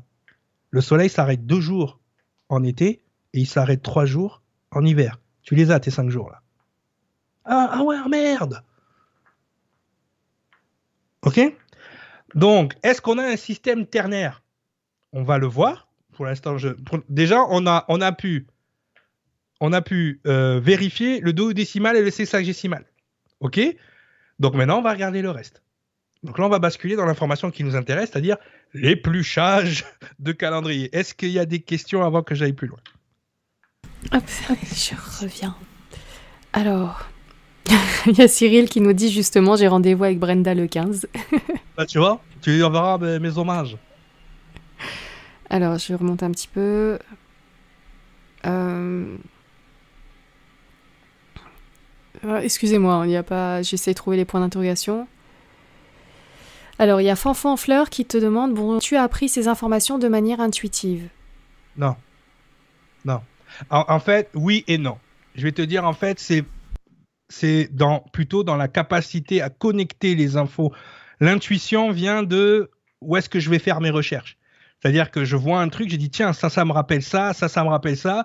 Des fois, je vais tomber sur quelqu'un complètement au hasard. Par exemple, que je viens, la démonstration que je vous ai fait avec le soleil, c'est en regardant, euh, c'est en regardant, euh, euh, en allant voir une conférence de Jordan Maxwell. Tu vois? Et boum, je vais tomber sur une info qui va se connecter avec une autre info, qui va se connecter avec une autre info. Donc non, il y a rien d'intuitif. Il y a, c'est pas Barba Papa qui m'a parlé de la quatrième dimension pour m'expliquer toutes ces choses-là. C'est, c'est alors je vais pas dire que c'est du boulot parce que les gens qui me connaissent, ils savent que toute la journée, je joue à la console, je fais des trucs de geek, euh, je lis des BD, euh, je suis pas le gars qui, qui bosse, qui bosse, qui bosse, qui bosse. Par contre, quand j'ai ce qu'on appelle une épiphanie ou euh, une espèce de, hop, une lumière qui s'allume à, à l'étage, euh, je peux devenir très obsessionnel sur l'information tout d'un coup. Euh, pour le coup, pour le coup, il y a un truc, bam, bam, bam, je vais commencer à faire des connexions, tac, tac, tac, et puis je vais te réfléchir à un truc, et puis boum. Euh, alors, le côté intuitif, il va venir de, ma capacité peut-être à connecter les infos, à savoir où aller chercher, ou à tomber de façon, euh, ce que toi tu pourrais appeler du hasard, mais par hasard sur une info qui va rentrer en corrélation avec ma recherche. Ça m'est déjà arrivé. te, je, te, donne un exemple tout bête. Je suis en train de faire un atelier sur la descendance d'Adam. Et tout d'un coup, j'ai une intuition qui me dit traduis les noms. Donc je, suis sur la lignée de 7. Et en traduisant, euh, traduisant la lignée de 7, je me rends compte que chaque nom, ça n'a aucun sens. Ce n'est pas des noms en fait. C'est, on dirait des bouts de phrases. Et quand tu mets les noms, euh, que, tu, que tu sors l'information horizontale et que tu, euh, verticale et que tu la mets à l'horizontale, tu as une phrase. Et là, tu dis waouh. Ça, peut être un côté intuitif, euh, cette petite voix là dans ma tête qui me dit euh, vas-y, fais ça. Mais au moment où je le fais, quand je trouve le résultat, je peux te garantir, j'ai couru partout dans ma maison, on aurait dit que j'avais marqué un but en finale de Coupe du Monde. Ce qui est, ce qui est rigolo, c'est que plus tard, je regarde une vidéo d'un, monsieur qui fait un peu le même travail que moi, qui s'appelle Trey Smith. Euh, vous pouvez regarder Trey Smith sur, sur, sur Internet. Euh, si vous parlez anglais, vous êtes anglophone, vous allez, vous allez voir qu'il y, a beaucoup de similitudes entre ce que je fais et ce qu'il fait. Et il avait trouvé à quelques mots près la même traduction que moi. Donc tu vois, ce côté intuitif, ça va être un peu ça aussi. D'accord? Ça va être un peu, bah tiens, tout d'un coup, je vais tomber sur une vidéo qui vient confirmé. Alors je fais attention que ce soit pas un biais de confirmation. Là, c'est pas le cas parce qu'il avait il pas trouvé tout à fait sauf sur Mathusalem, on était pile poil sur le même truc et effectivement et même dans cette information, tu te rends compte que c'est l'histoire d'un gène. Ça t'explique comment un gène il évolue. C'est un truc de fou. Et c'est pour ça que moi, pareil, je sais plus qui tout à l'heure qui avait posé une super question en disant est-ce que c'est pas par rapport à la façon dont on est positionné qu'on va avoir telle ou telle information? C'est vrai que moi, je suis un fanatique de neurosciences, de, biologie cellulaire euh, et d'astrophysique. Et comme par hasard, quand je lis ces, ces écrits sacrés, c'est la première chose qui me saute aux yeux, quoi. Euh, et, donc forcément, c'est peut-être en fonction de comment je suis positionné que je reçois un pan de l'information et que c'est ce que je vous partage ce soir. Je ne dis pas que l'information que je vous donne aujourd'hui, c'est la vérité, que c'est la bonne info, c'est juste l'information que moi je reçois et que je redirige vers vous. Après, je pense que chacun est un j'allais dire canal, mais c'est un gros mot maintenant.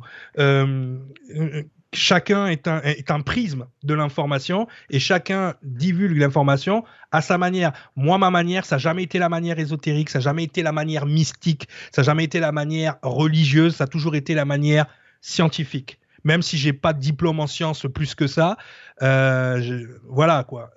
C'est quelque chose, ma façon de réfléchir, elle est comme ça. D'accord? Juste pour vous dire, hein, l'information que je vous donne, je la donne à des footballeurs sous une autre forme, mais je la donne à des footballeurs. J'ai pas de problème. Je donne cette information-là aussi dans des conventions de super-héros sur les pouvoirs, comment les pouvoirs des super-héros arriveraient génétiquement si ça existait. J'ai pas de problème. Je donne cette information à des gens spirituels. Allez, ça y est, ça part en sucette, tout de suite. Tu vois? Donc c'est la même info à chaque fois, mais en fonction du prisme que les personnes ils ont, bah, ils vont inventer des trucs. Tu sais, les gars à qui j'explique comment Superman il a ses pouvoirs grâce au soleil, ils pensent pas que je suis Superman ou ils pensent pas que je suis un super-héros. Les footballeurs, quand je leur ramène l'information, ils pensent pas que je suis Maradona. Par contre, les spirituels, quand je leur ramène l'angéologie, ils pensent tous que je suis un ange incarné. Donc il y a un problème, tu vois Donc c'est pour ça qu'il faut bien toujours garder les pieds sur terre avec ces informations. Là, je vais vous éplucher le calendrier, mais c'est que des mathématiques. Que des mathématiques et que la cohérence de ce qu'on a vu ensemble. D'accord? Donc il faut vraiment se positionner dans le, dans le truc que l'info, la façon dont elle arrive, et c'est bien qu'elle ait posé la question sur l'intuition, l'intuition, en fait, ce n'est ni plus ni moins qu'une qu'une forme de résonance avec ce que tu sais. Il y a une information qui est à l'intérieur de toi, que tu n'as jamais appris à l'école, que tu n'as jamais appris euh, en regardant la télé, et tout d'un coup, mais tu sens que tu sais. Parce qu'effectivement, il y a des millénaires d'accumulation d'informations génétiques qui sont encodées dans tes gènes. Des millénaires. Donc effectivement, il y a des choses qui sont encodées là auxquelles tu n'as pas accès directement. Mais quand par exemple Nora va dire un truc, je vais dire ah ouais, ça fait du sens. Pourquoi ça fait du sens? Parce que ce qu'elle est en train de dire résonne avec moi. Mais ça résonne où? Mais ça résonne avec ce que mon ADN a déjà vécu. Donc c'est pour ça qu'il y a des gens qui vont vous dire ouais dans telle vie euh, c'est pas c'est pas des vies, c'est pas les vies antérieures, c'est le patrimoine génétique la vraie information. C'est qu'est-ce qui s'est passé dans ton patrimoine génétique après que tu as été euh, Goldorak ou que tu as été Napoléon ou que tu as été je sais pas qui dans une vie antérieure, on s'en fout. Le truc c'est qu'est-ce que ton gène il a vécu?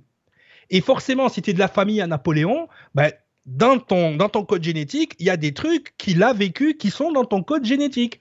De la même manière que toi, quand tu vas faire des enfants, tu vas leur donner ton vécu, tout ce qui a polymérasé. J'essaierai de vous expliquer la polymérase, mais pour ça, vaut mieux venir dans les stages, je passe le temps. Mais les gens qui sont venus dans mon stage, je leur ai pris la polymérase. Qu'est-ce qui se passe au moment de la polymérase? On en parlera tout à l'heure, justement, quand on va arriver aux vibrations maîtres.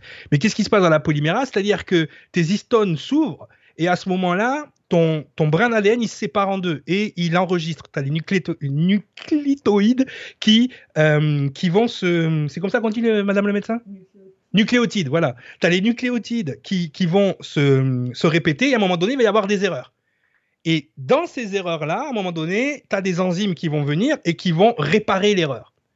Et si, au moment de réparer l'erreur, toi, tu as appris une nouvelle information, eh bien, elle va rentrer dans ton ADN, cette nouvelle information. C'est de l'information validé. D'accord? Donc il faut vraiment être clair avec cette info, c'est quelque chose de concret. c'est quelque chose qui se passe euh, à l'intérieur de nous, d'accord? Et, et, il faut comprendre que toutes ces informations qu'on enregistre, on en fait bénéficier euh, nos descendants et on a bénéficié de ce que nos ancêtres ont vécu aussi. Donc je préfère parler des ancêtres que des vies antérieures, mais en tout cas, y a, je donne un exemple. Tu sais, ça t'a déjà arrivé, tu sais, tu te réveilles et tu as l'impression que tu tombes dans ton lit. Tu fais euh, Qu'est-ce qui se passe? Ok? Beaucoup de gens disent c'est l'âme qui rentre dans le corps, tu recognes ton corps de chair, alors boum, ça, ça fait un changement de dimension. Donc, non. Ce qui est enregistré, c'est que nos ancêtres, ils dormaient dans les arbres. Et que la seule manière qu'ils avaient de se réveiller, c'était tomber de l'arbre. Et c'est ça qui est enregistré dans tes gènes. D'accord? Donc, ce genre, les réflexes qu'on a, tu sais, quand on a peur du vide, tout ça, ça a été enregistré sur des millénaires. Donc, ce qu'il faut, ce qu'il faut comprendre à ce niveau-là, et il faut, faut vraiment être au clair avec ces informations, c'est qu'il y a une explication, et pour moi, elle est encore plus belle que celle qu'on veut bien nous faire avaler de temps en temps. D'accord? Donc, bien se concentrer. Et bien.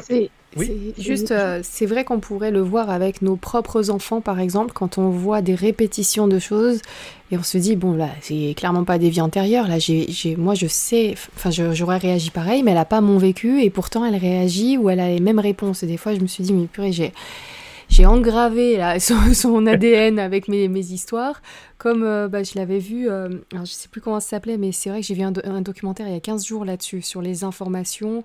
Euh, on, on fait plus de la généalogie, mais, mais En fait, au niveau familial, euh, c'est plutôt... Ah, j'ai oublié le terme. Mais euh, c'est en psychanalyse, en fait, où on va chercher à savoir qu'est-ce qui s'est passé chez les ancêtres des gens. Et souvent, on va avoir bah, quelqu'un qui est claustro, claustrophobe avec, et le descendant de quelqu'un qui a été enfermé pendant très, très, très longtemps. On va le voir tout à l'heure. Tout ça, c'est rattaché à la neuroscience aussi. C'est-à-dire que nos gènes et nos cellules et nos neurones, ils, ils communiquent, ils fonctionnent ensemble. C'est ce qu'on mhm. appelle l'épigénétique. L'épigénétique, en fonction de ton comportement, en fonction de comment tu penses, tu peux faire polyméraser ton ADN. C'est-à-dire que tu peux aller chercher des informations qui dorment. On va, on va en parler justement parce que on va parler des maîtres, on va parler aussi euh, de ce que j'appelais avant les walk-in et tout ça. On va tout détailler et vous allez voir qu'aujourd'hui il y a une explication scientifique à tout. D'accord? Que c'est pas un truc de, de, de perché, de d'âme extraterrestre qui vient remplacer votre âme. Là, on, est dans autre chose. Ok? C'est pour ça qu'on va utiliser d'autres termes aussi. Donc là, ce que vous avez à l'écran, c'est le calendrier. Mais très bien pour la question d'intuition, ça m'a permis de mettre quelque choses au point. Peut-être que c'est ça, oui. DSSD, je crois que c'est ça. Psychogénéalogie. Psychogénéalogie. Merci, merci beaucoup les amis. Oui, vous avez dû voir le même documentaire que moi il y a, il y a 15 jours. Et, euh, et oui, ça, ça, commence à être étudié. Si tu vois les avancées qu'il y a si tu veux, je, vais t'envoyer des trucs, mais tu verras tout ce qu'on disait il y a 4 ou 5 ans. Aujourd'hui, il y a un terme scientifique prouvé sur le truc. Tu vois on avait un autre vocabulaire à l'époque, hein, parce que moi, quand je vais en Chine, je parle chinois. Quand je vais en Angleterre, je parle anglais. Donc, quand je vais sur une chaîne spirituelle, je parle spirituel. Ça ne veut pas dire qu'au fond de moi, j'en pense pas moins. D'accord? Donc là, aujourd'hui, je parle à tout le monde. Je parle ce que je suis en train de dire, je peux l'expliquer à un footballeur, je peux l'expliquer à un jeune euh, qui, est intéressé par les, super-héros. Hein, c'est pour ça que vous voyez des, boucliers de Captain America derrière moi. Euh, tout ça, je le fais avec d'autres personnes, avec et c'est la même info. Donc ça prouve bien que à un moment donné, euh, ça, se positionne. Donc là, ce que vous voyez à l'écran, c'est le calendrier. Donc c'est important on, on va l'éplucher. Donc déjà, ce qui est important de voir, c'est que depuis tout à l'heure, on parle de quoi? De la Lune et du Soleil. Ok? Donc on va éplucher ce calendrier et on va aller regarder ce qui se cache sur le plan de vue astronomique. J'ai bien dit astronomique. Hein, et non pas astrologique. Parce que pour la simple et bonne raison que vous allez voir, les signes zodiacaux qui sont à l'écran ne correspondent pas à l'astrologie, mais correspondent réellement à la réelle astrologie, c'est-à-dire euh, vous verrez, il y a un décalage entre ce qu'on nous dit dans l'astronomie et ce que je vous ai mis à l'écran. Hein. c'est parce que ça, tu as toujours Jean astro, euh, astronomique qui vient et qui débarque. Donc sur le côté, vous avez les jours, ici, là, voilà, et chaque jour est un mouvement de la Lune. Ok, on voit la Lune, là on a la pleine Lune, tac, ça repart, ça repart, ça repart, Lune noire, ainsi de suite, ainsi de suite. Donc ça nous dit quoi? Mais ça nous dit, ça vient nous confirmer notre information de départ, d'accord, que les jours correspondent bien au mouvement de la Lune sur 31 jours. D'accord? C'est réellement sur 28 jours, euh, la plupart du temps, mais voilà, hein, pour les décalages et pour euh, les mathématiques cellulaires, on a fait sur 31 jours, 30 jours pour certains mois, 28 pour d'autres, et toutes les années bissextiles, on a le mois de février qui est à 29. Donc là, on a le premier passage du soleil, en fait, qui est celui-là ici au mois de décembre. Hein. J'ai dû faire un, décalage, mais on a bien les quatre saisons. Hein. Vous voyez cinq soleils, mais il y a vraiment quatre saisons hiver, printemps, été, automne. Donc, ce que vous avez là, c'est l'hiver calendaire, le printemps calendaire, l'été calendaire, l'automne calendaire. Parce qu'on sait tous que l'hiver commence ici euh, vers le mois, ici là où il y a le soleil, vers le mois de décembre, il commence pas au 1er janvier hiver calendaire, printemps calendaire, été calendaire, automne calendaire. Parce que les gens vont dire Ah ouais, mais c'est pas ça. Ah non, regardez, le soleil, je l'ai mis exactement à l'endroit où il fallait. Boum, solstice d'hiver, il est ici, tout à fait à droite, hein, euh, au 22 décembre. OK? Donc, on a, on a ces passages du soleil. D'accord? Ici, on a l'équinoxe au 21, 21, 22 mars, et ici de suite, Là, on a le solstice d'été et ainsi de suite, ainsi de suite. Donc en fait, quand vous épluchez le calendrier, c'est ça qui a de caché derrière donc les passages du soleil tous les mois. Donc vous voyez, c'est pas janvier, février, mars, avril. Hein. C'est vraiment euh, les zones de couleur. D'accord? Il passe quand il est euh, dans la zone de couleur marron ici au milieu, il est dans le taureau. Hein, tac, tac, tac. Et ce sont ces zones de couleur dans lesquelles le soleil se déplace. Ok? On a le serpentaire qui se cache ici. Je ne l'ai pas mis pour pas embrouiller les gens. Si on fait une étude du calendrier plus en détail, je, je le mettrai. Ok? Mais vraiment, chaque couleur détermine la zone où se trouve le soleil chaque mois.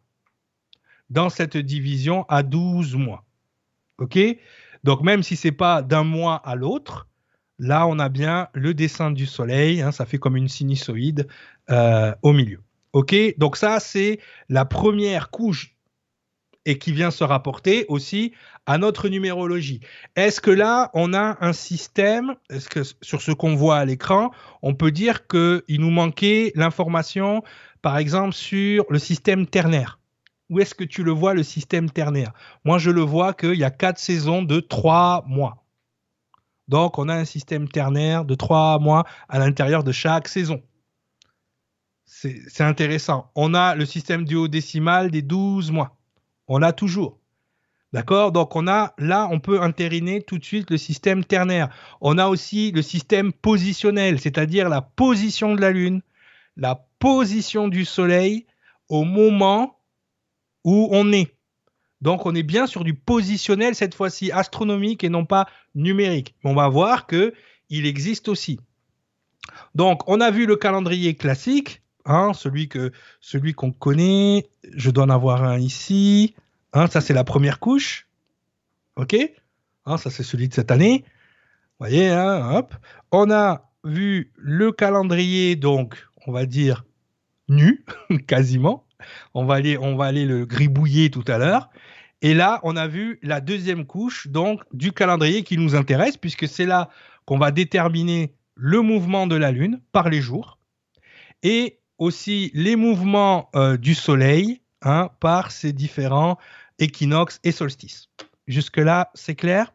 Donc, effectivement, on a déterminé le système ternaire de trois mois de trimestre à l'intérieur des quatre saisons. Donc, on est toujours en cohérence. Et là où on est en cohérence aussi, c'est sur le système gigogne. Pourquoi on est en cohérence sur le système gigogne? Donc là, je vais avoir peut-être besoin de mon tableau blanc. Pardon. Hop, je retourne sur le. Oh. Voilà, je vais prendre, hop, un nouveau. Pourquoi? Parce que dans une année, on a l'année, on va dire, c'est la grande poupée gigogne. À l'intérieur de l'année, on a 12 mois. D'accord? Et à l'intérieur de ces 12 mois et de cette année, on a 365 jours. Donc on a bien ce système gigogne. L'année englobe le tout, elle englobe les mois, les mois englobent les jours et l'année englobe les mois et les jours. Donc on est bien sur ce système de poupée gigogne. Donc on est encore dans une cohérence de résonance et de projection holofractographique. OK? Les 365 jours, c'est le système sexagésimal. Les 12 mois de l'année euh, sont sur le système duodécimal. Ok, donc on est bien encore en cohérence avec tout ce qu'on a vu jusqu'à aujourd'hui. Pourquoi on est sur du duodécimal et du sexagésimal Rappelez-vous, dans notre raisonnement, le duodécimal et le sexagésimal nous donnent des notions de temps.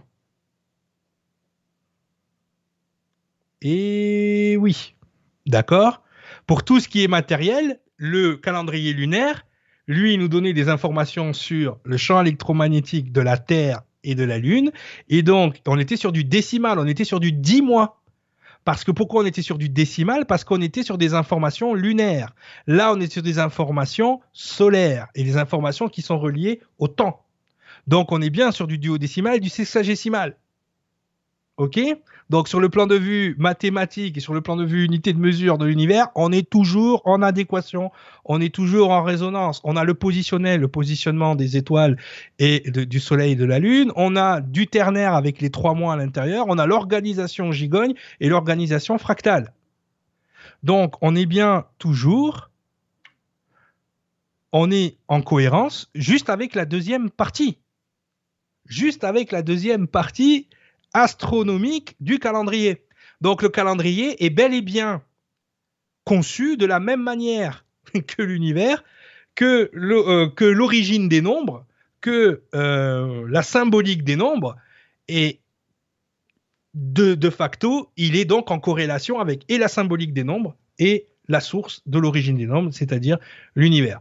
Donc déjà, rien qu'avec cette photo-là, on a déjà prouvé notre point. Maintenant, on va regarder la partie numérique. Et celle-là, c'est la plus, la plus drôle. Mais c'est là, là où je vais demander un peu plus de concentration. Hein Donc sortez les cotons du nez, prenez un verre d'eau, il va falloir y aller.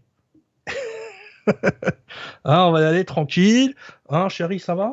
Ça va, Ça va. Hein, je, vous présente Plutonia, vous la connaissez maintenant. Euh. Veux venir faire un coucou pendant Non, non T'es pas habillé Ah, c'est bien ça. Alors, hein, t'as pas honte? Pendant que je suis en train de travailler là Hein? T'es tranquille? Euh, Que tout le monde s'enlève cette image de la tête tout de suite. elle est habillée, elle ment. On reprend sa feuille et son stylo, c'est bon? Moi j'ai bu un coup, je suis elle prête. Elle a un de basket avec des chaussettes, mais elle est habillée. Alors, on y va. Donc, on va regarder, cette fois-ci, on va éplucher ce qui est caché à l'intérieur même de notre calendrier. On va sortir du soleil, on va sortir des mois, on va juste aller voir les nombres cachés derrière notre calendrier. Hein. Là, on va repartir à la partie numérique. Donc, ceci est le calendrier numérique. Alors, boum, ligne 1, on est là. Donc, on a nos 12 mois. Ok, tu les vois, tu les vois bien Ok, donc, on a nos 12 mois, mais on va arrêter de parler en mois. On a nos 12 rangées. Nos 12 cases. Donc, ces 12 cases, elles sont basées sur le système duodécimal. Ok? Donc, on a le la case numéro 1, la case numéro 2, la case numéro 3, la case numéro 4, la case numéro 5, la case numéro 6, 7, 8, 9, qui correspondent, ces 9 cases, d'accord, elles correspondent à quoi? Elles correspondent au, ben, on va les faire correspondre aux 9 cycles de la, de la résonance numérique, aux 9 cycles de base. OK Donc ne regardez pas les mois parce qu'effectivement, ici, on devrait être au septième mois, mais vous savez qu'il y a eu un décalage. Septembre, octobre, novembre. Octobre veut dire 8, novembre veut dire 9, décembre euh, veut dire 10. Hein mais euh, il y a eu un décalage dans, les termes. Donc intéressez-vous uniquement au nombre. D'accord?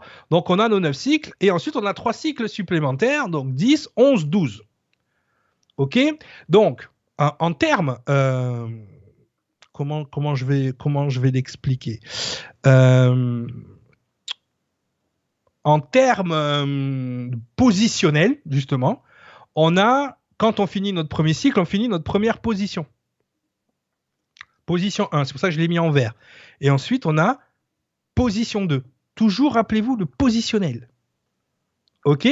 Donc maintenant, on va euh, numérologiser on va faire une, ce qu'on appelle euh, une réduction théosophique de nos nombres qui sont à l'écran. Hein, parce que c'est le principe de la numérologie. On réduit toujours entre 1 et 9.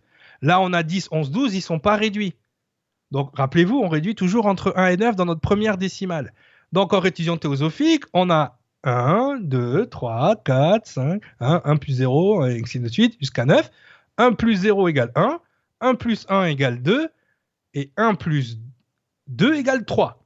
Donc en réduction théosophique, dans notre calendrier, on a ça. OK? Donc, ce 1-là, j'espère que je vais pouvoir un peu dessiner sur l'écran. Je vais mettre un pinceau, c'est plus joli au pinceau, et je vais réduire un petit peu, excusez-moi, l'épaisseur du pinceau, pour pas faire des gros mouches-mouches. Voilà, donc en position 1, j'ai ce 1, mettons-le là. OK? Je prends lui hein, au hasard. Donc, et en position 2, j'ai un 1 aussi. Donc ça, c'est le 1 de la position 1 du premier cycle.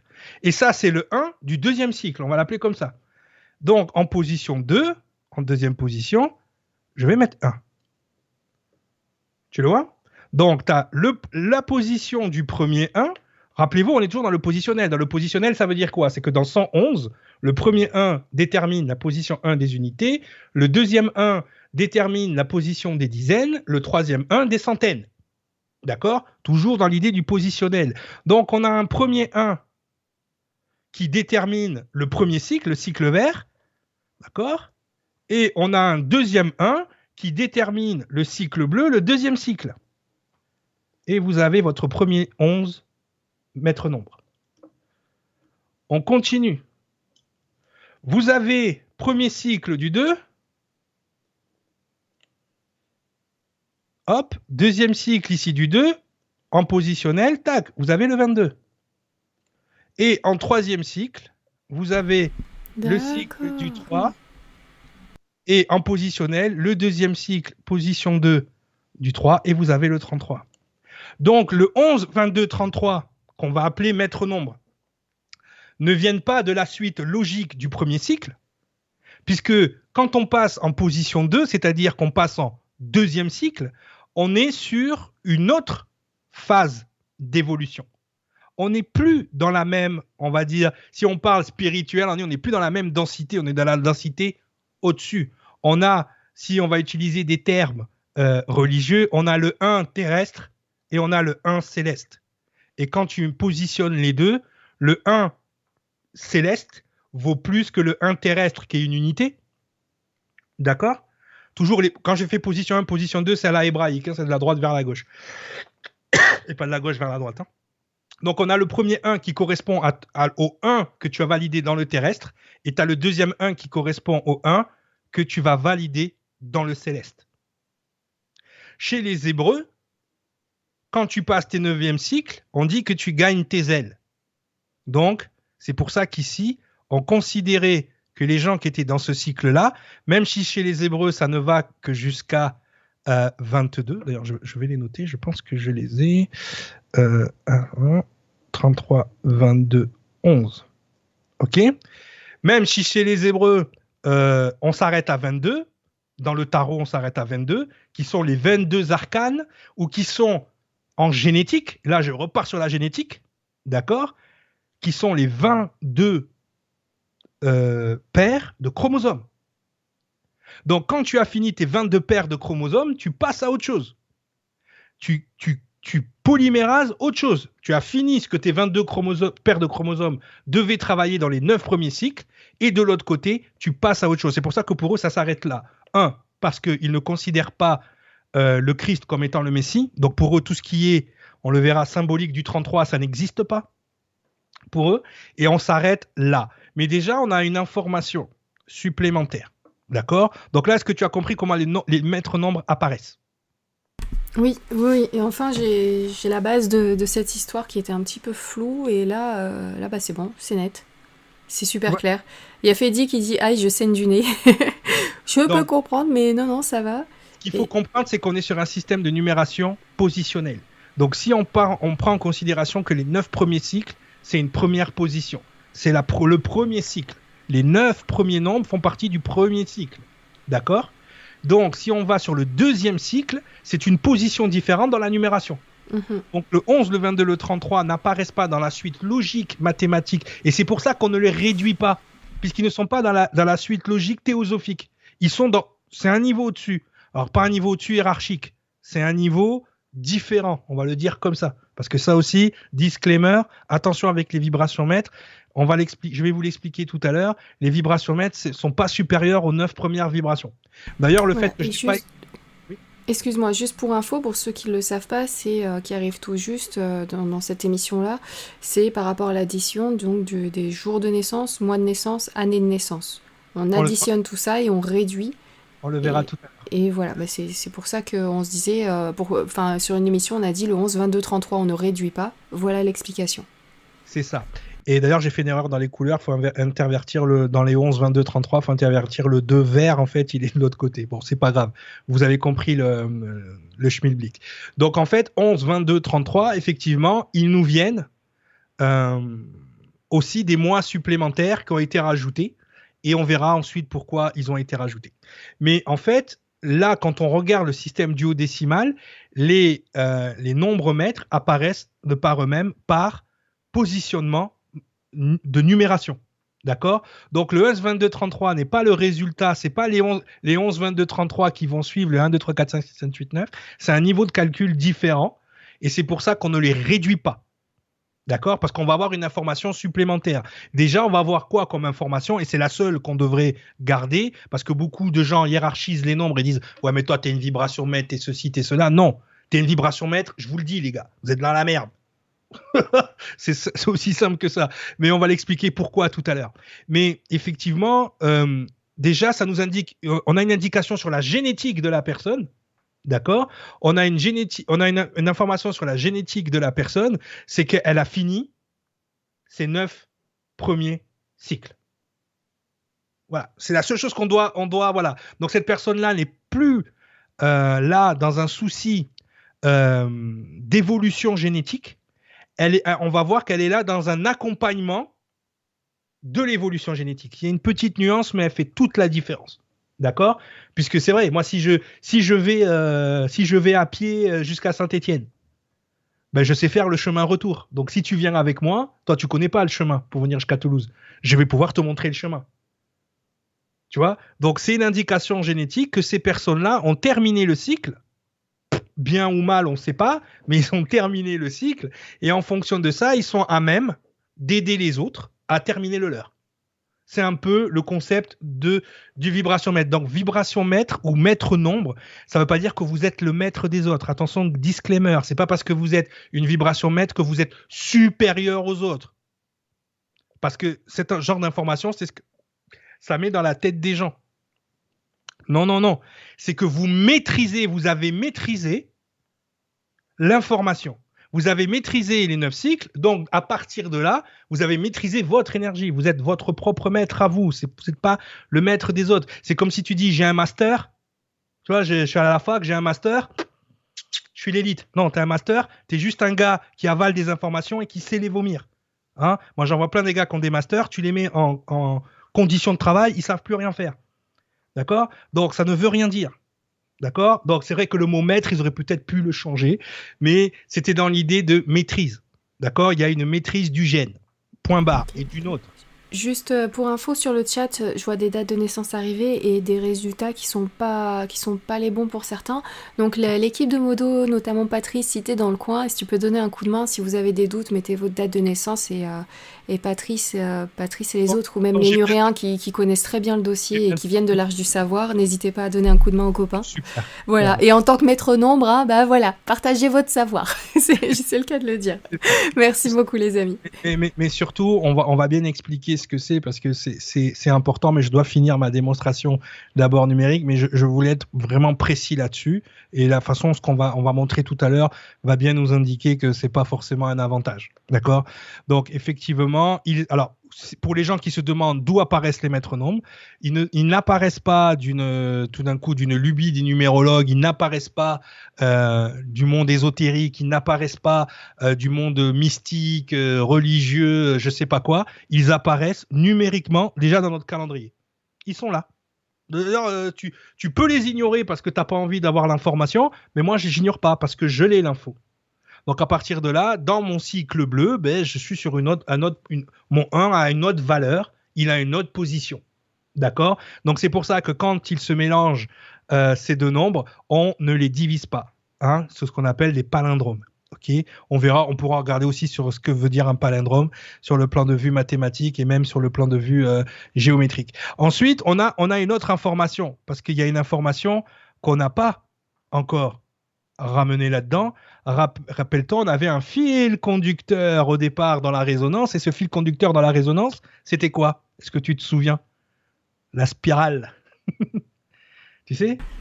Tu sais qu'on avait dit l'univers tourne et les gens nous ont dit ouais non mais les galaxies elles tournent pas tous ouais mais sauf qu'on parle de l'univers. Hein? La suite de Fibonacci. Merci Tonia. ah, ouais, tu suis mais tu triches toi. Elle triche, elle a ça toute la journée à la maison. Alors, donc est-ce que la suite de Fibonacci apparaît dans le calendrier? D'après vous? Oui, et là voilà apparaître. Merci Tonia. Alors, ce qui, ce qui, et en plus, ce qui, ce qui est extraordinaire, c'est qu'elle apparaît donc, en fait, elle apparaît, on l'a fait apparaître, et elle nous donne des indications supplémentaires. Ce qui, est extraordinaire, euh, c'est ça. Je vais vous donner deux, deux. Alors là, il faut aller dans la symbologie. On a donc cette suite de Fibonacci qui apparaît là, et quand on arrive vous savez, au mois de novembre, rappelez-vous, euh, qu'est-ce que j'ai dit tout à l'heure? Le Christ, il a le baiser du scorpion. C'est là que Judas donne le, le baiser à Jésus. Et donc, qu'est-ce qui arrive à Jésus après? Il se fait crucifier. Donc, on est, si on se base sur la case, on est sur la case 11, donc sur le. On n'est pas au mètre nombre 11, hein, faites attention, c'est pas le même. On est sur la case 11, on est sur le deuxième niveau, on est donc sur du 22, et la 22e lettre en hébreu, c'est Tav. Et Tav, comment elle se dessine en euh, cryptologie ou en, script, ou en scripture, elle se dessine par une croix.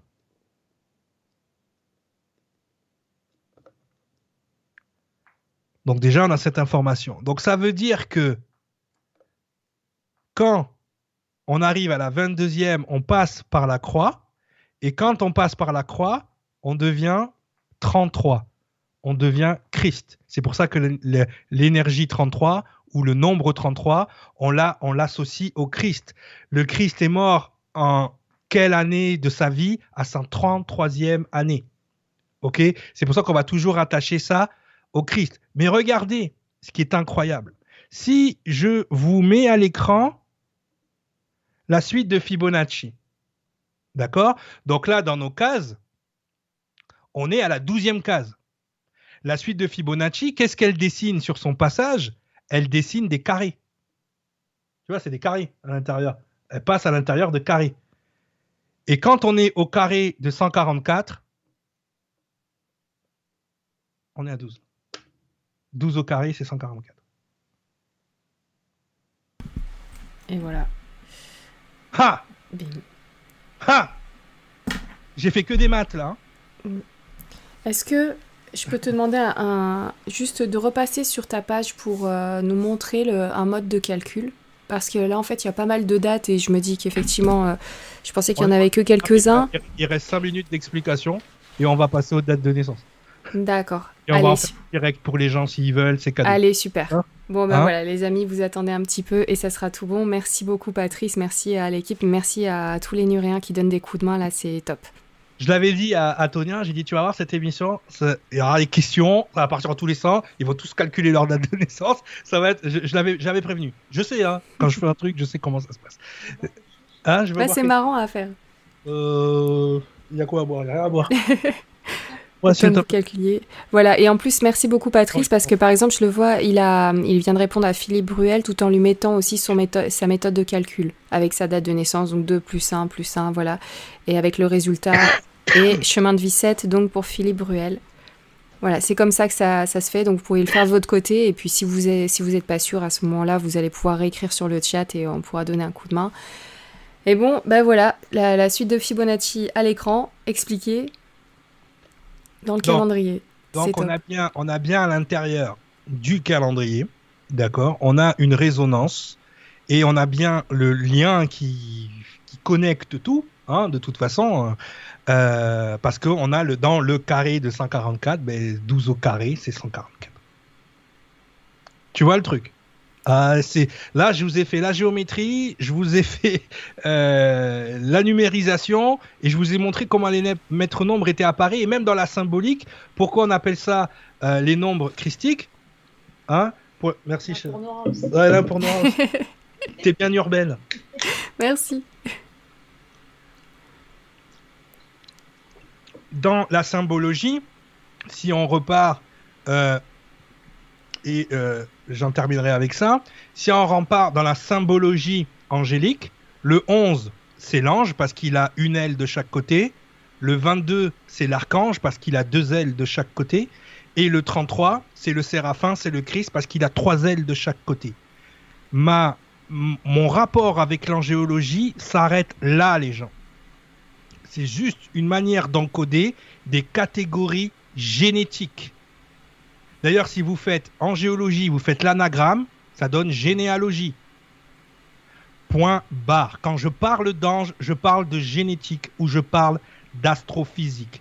Que, ce soit, que ceci soit écrit, enregistré et passé à la postérité. J'en dirai pas plus. Ça, c'est pour les gens qui sont malhonnêtes intellectuellement.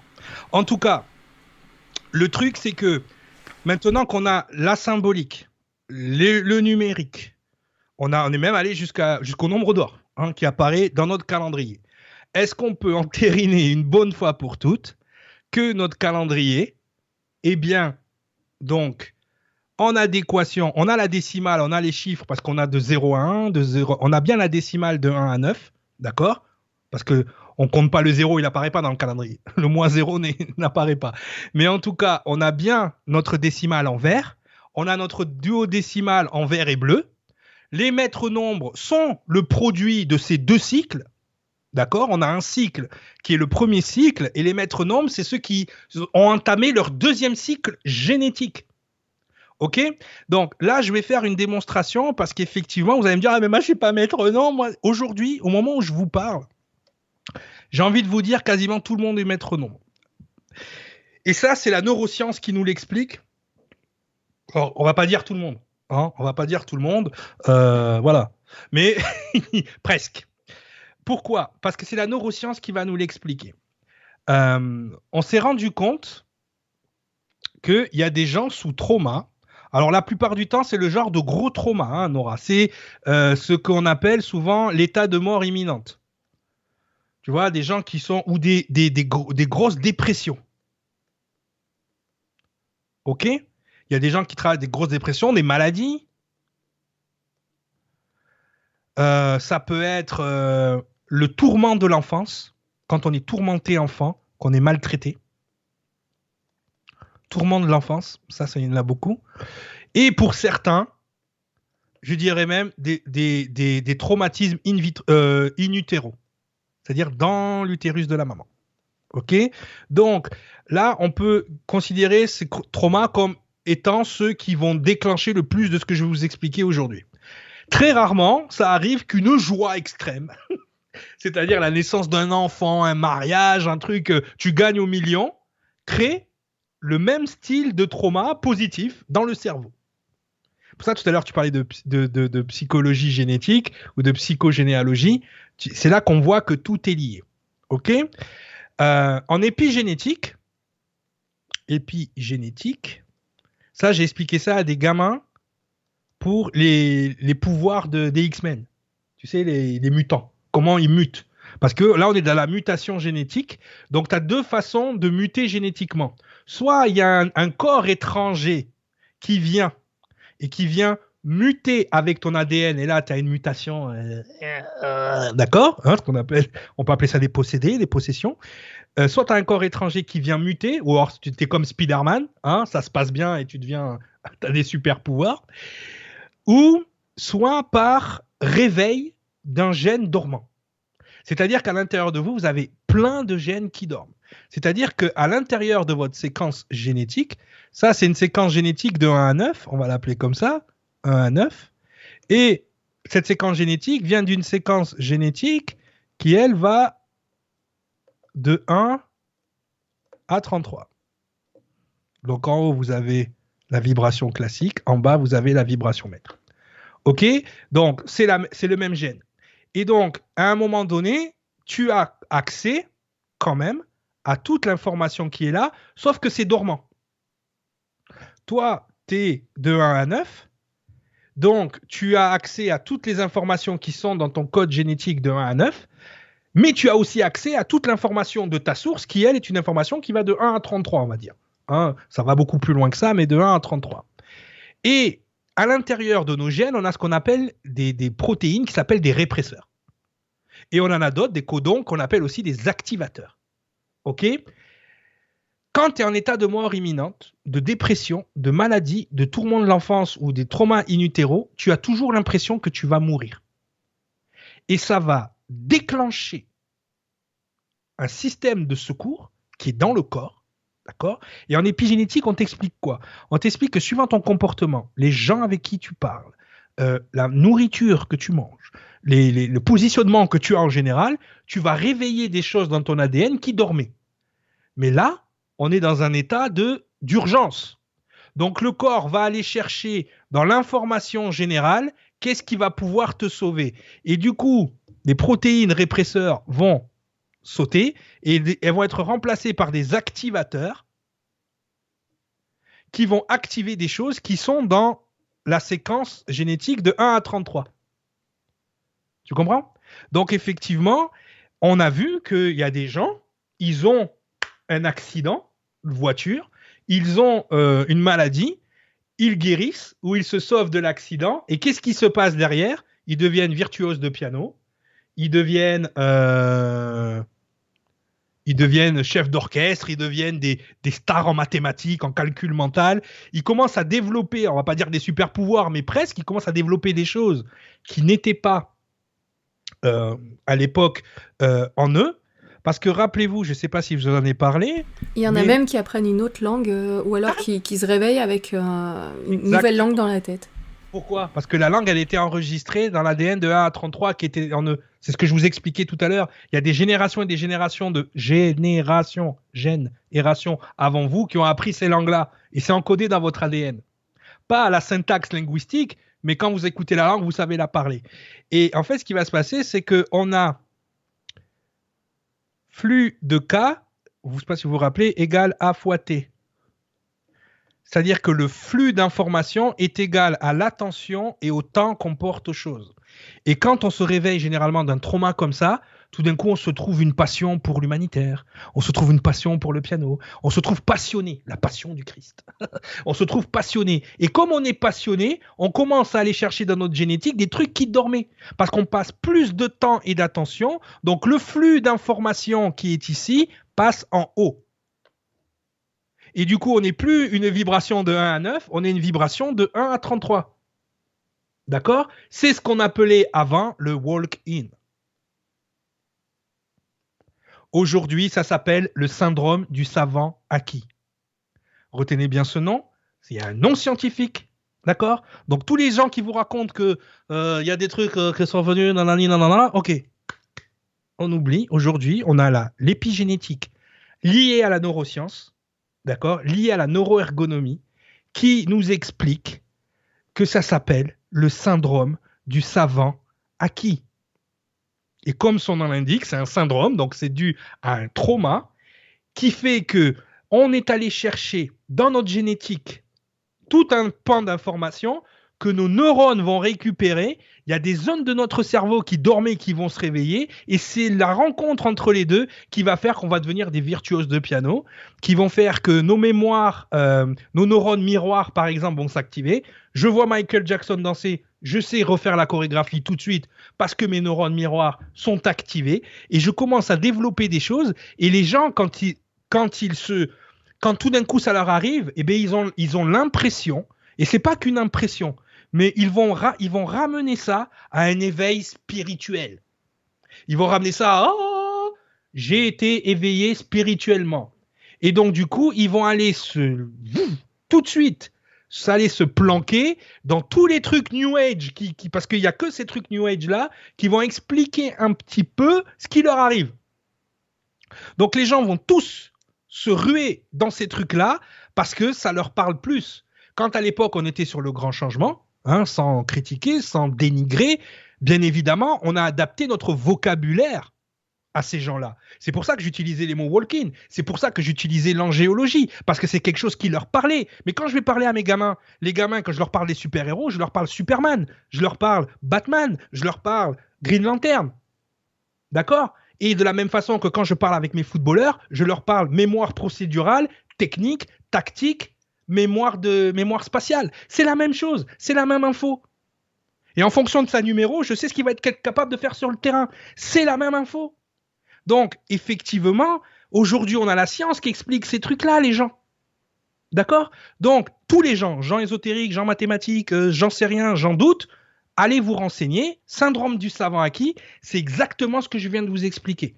Hein? Ça se passe d'abord au niveau génétique, les répresseurs volent, les activateurs s'activent, et du coup, boum, boum, boum. On est d'accord pour dire qu'aujourd'hui, beaucoup de gens vivent des traumatismes, beaucoup de gens vivent des burn-out, beaucoup de gens euh, comment dire, euh, vivent des tourments dans l'enfance. Hein Donc, ok, la différence entre un maître nombre et ces gens-là, qui ont le syndrome du savant acquis, c'est que le maître nombre, il naît comme ça.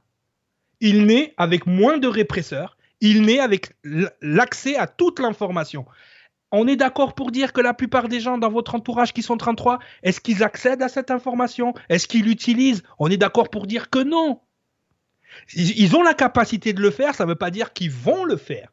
Donc c'est pas parce que votre numérologie est de 11, 22, 33 que vous êtes mieux que les autres. Je connais des 1, 2, 3, 4, 5, 7, 8, 9 qui ont eu des traumatismes et qui se comportent mieux que certaines de, ces personnes-là ou qui ont une vie qui est plus en adéquation avec ça. Donc il faut bien comprendre ça. Et pour comprendre ça, je vais terminer euh, là-dessus. Donc vous avez bien compris le syndrome du Savaki, comment ça se passe?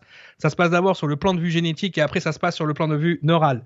Ça, va directement dans les neurones. Ok, c'est l'épigénétique explique ça, la neuroscience explique ça. Tous les gens, d'ailleurs, le, test de QI qu'on fait d'habitude, le test de QI à la base, il n'était pas pour calculer l'intelligence. Il était, il était, il a été conçu pour calculer le niveau intellectuel des gens après trauma. Donc faire un test de QI à quelqu'un qui n'a pas vécu un trauma, ça n'a aucun sens. D'accord? Donc, euh, donc voilà, renseignez-vous. Euh, tout ça, c'est répertorié euh, dans les écrits de, de, neurosciences.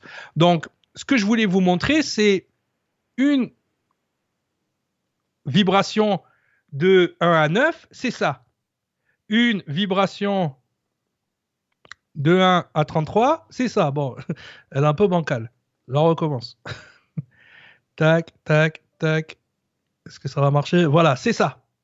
Alors, je vais me dire, eh, tu dis que c'est pas hiérarchique, mais c'est plus grand. Calme-toi, petit scarabée.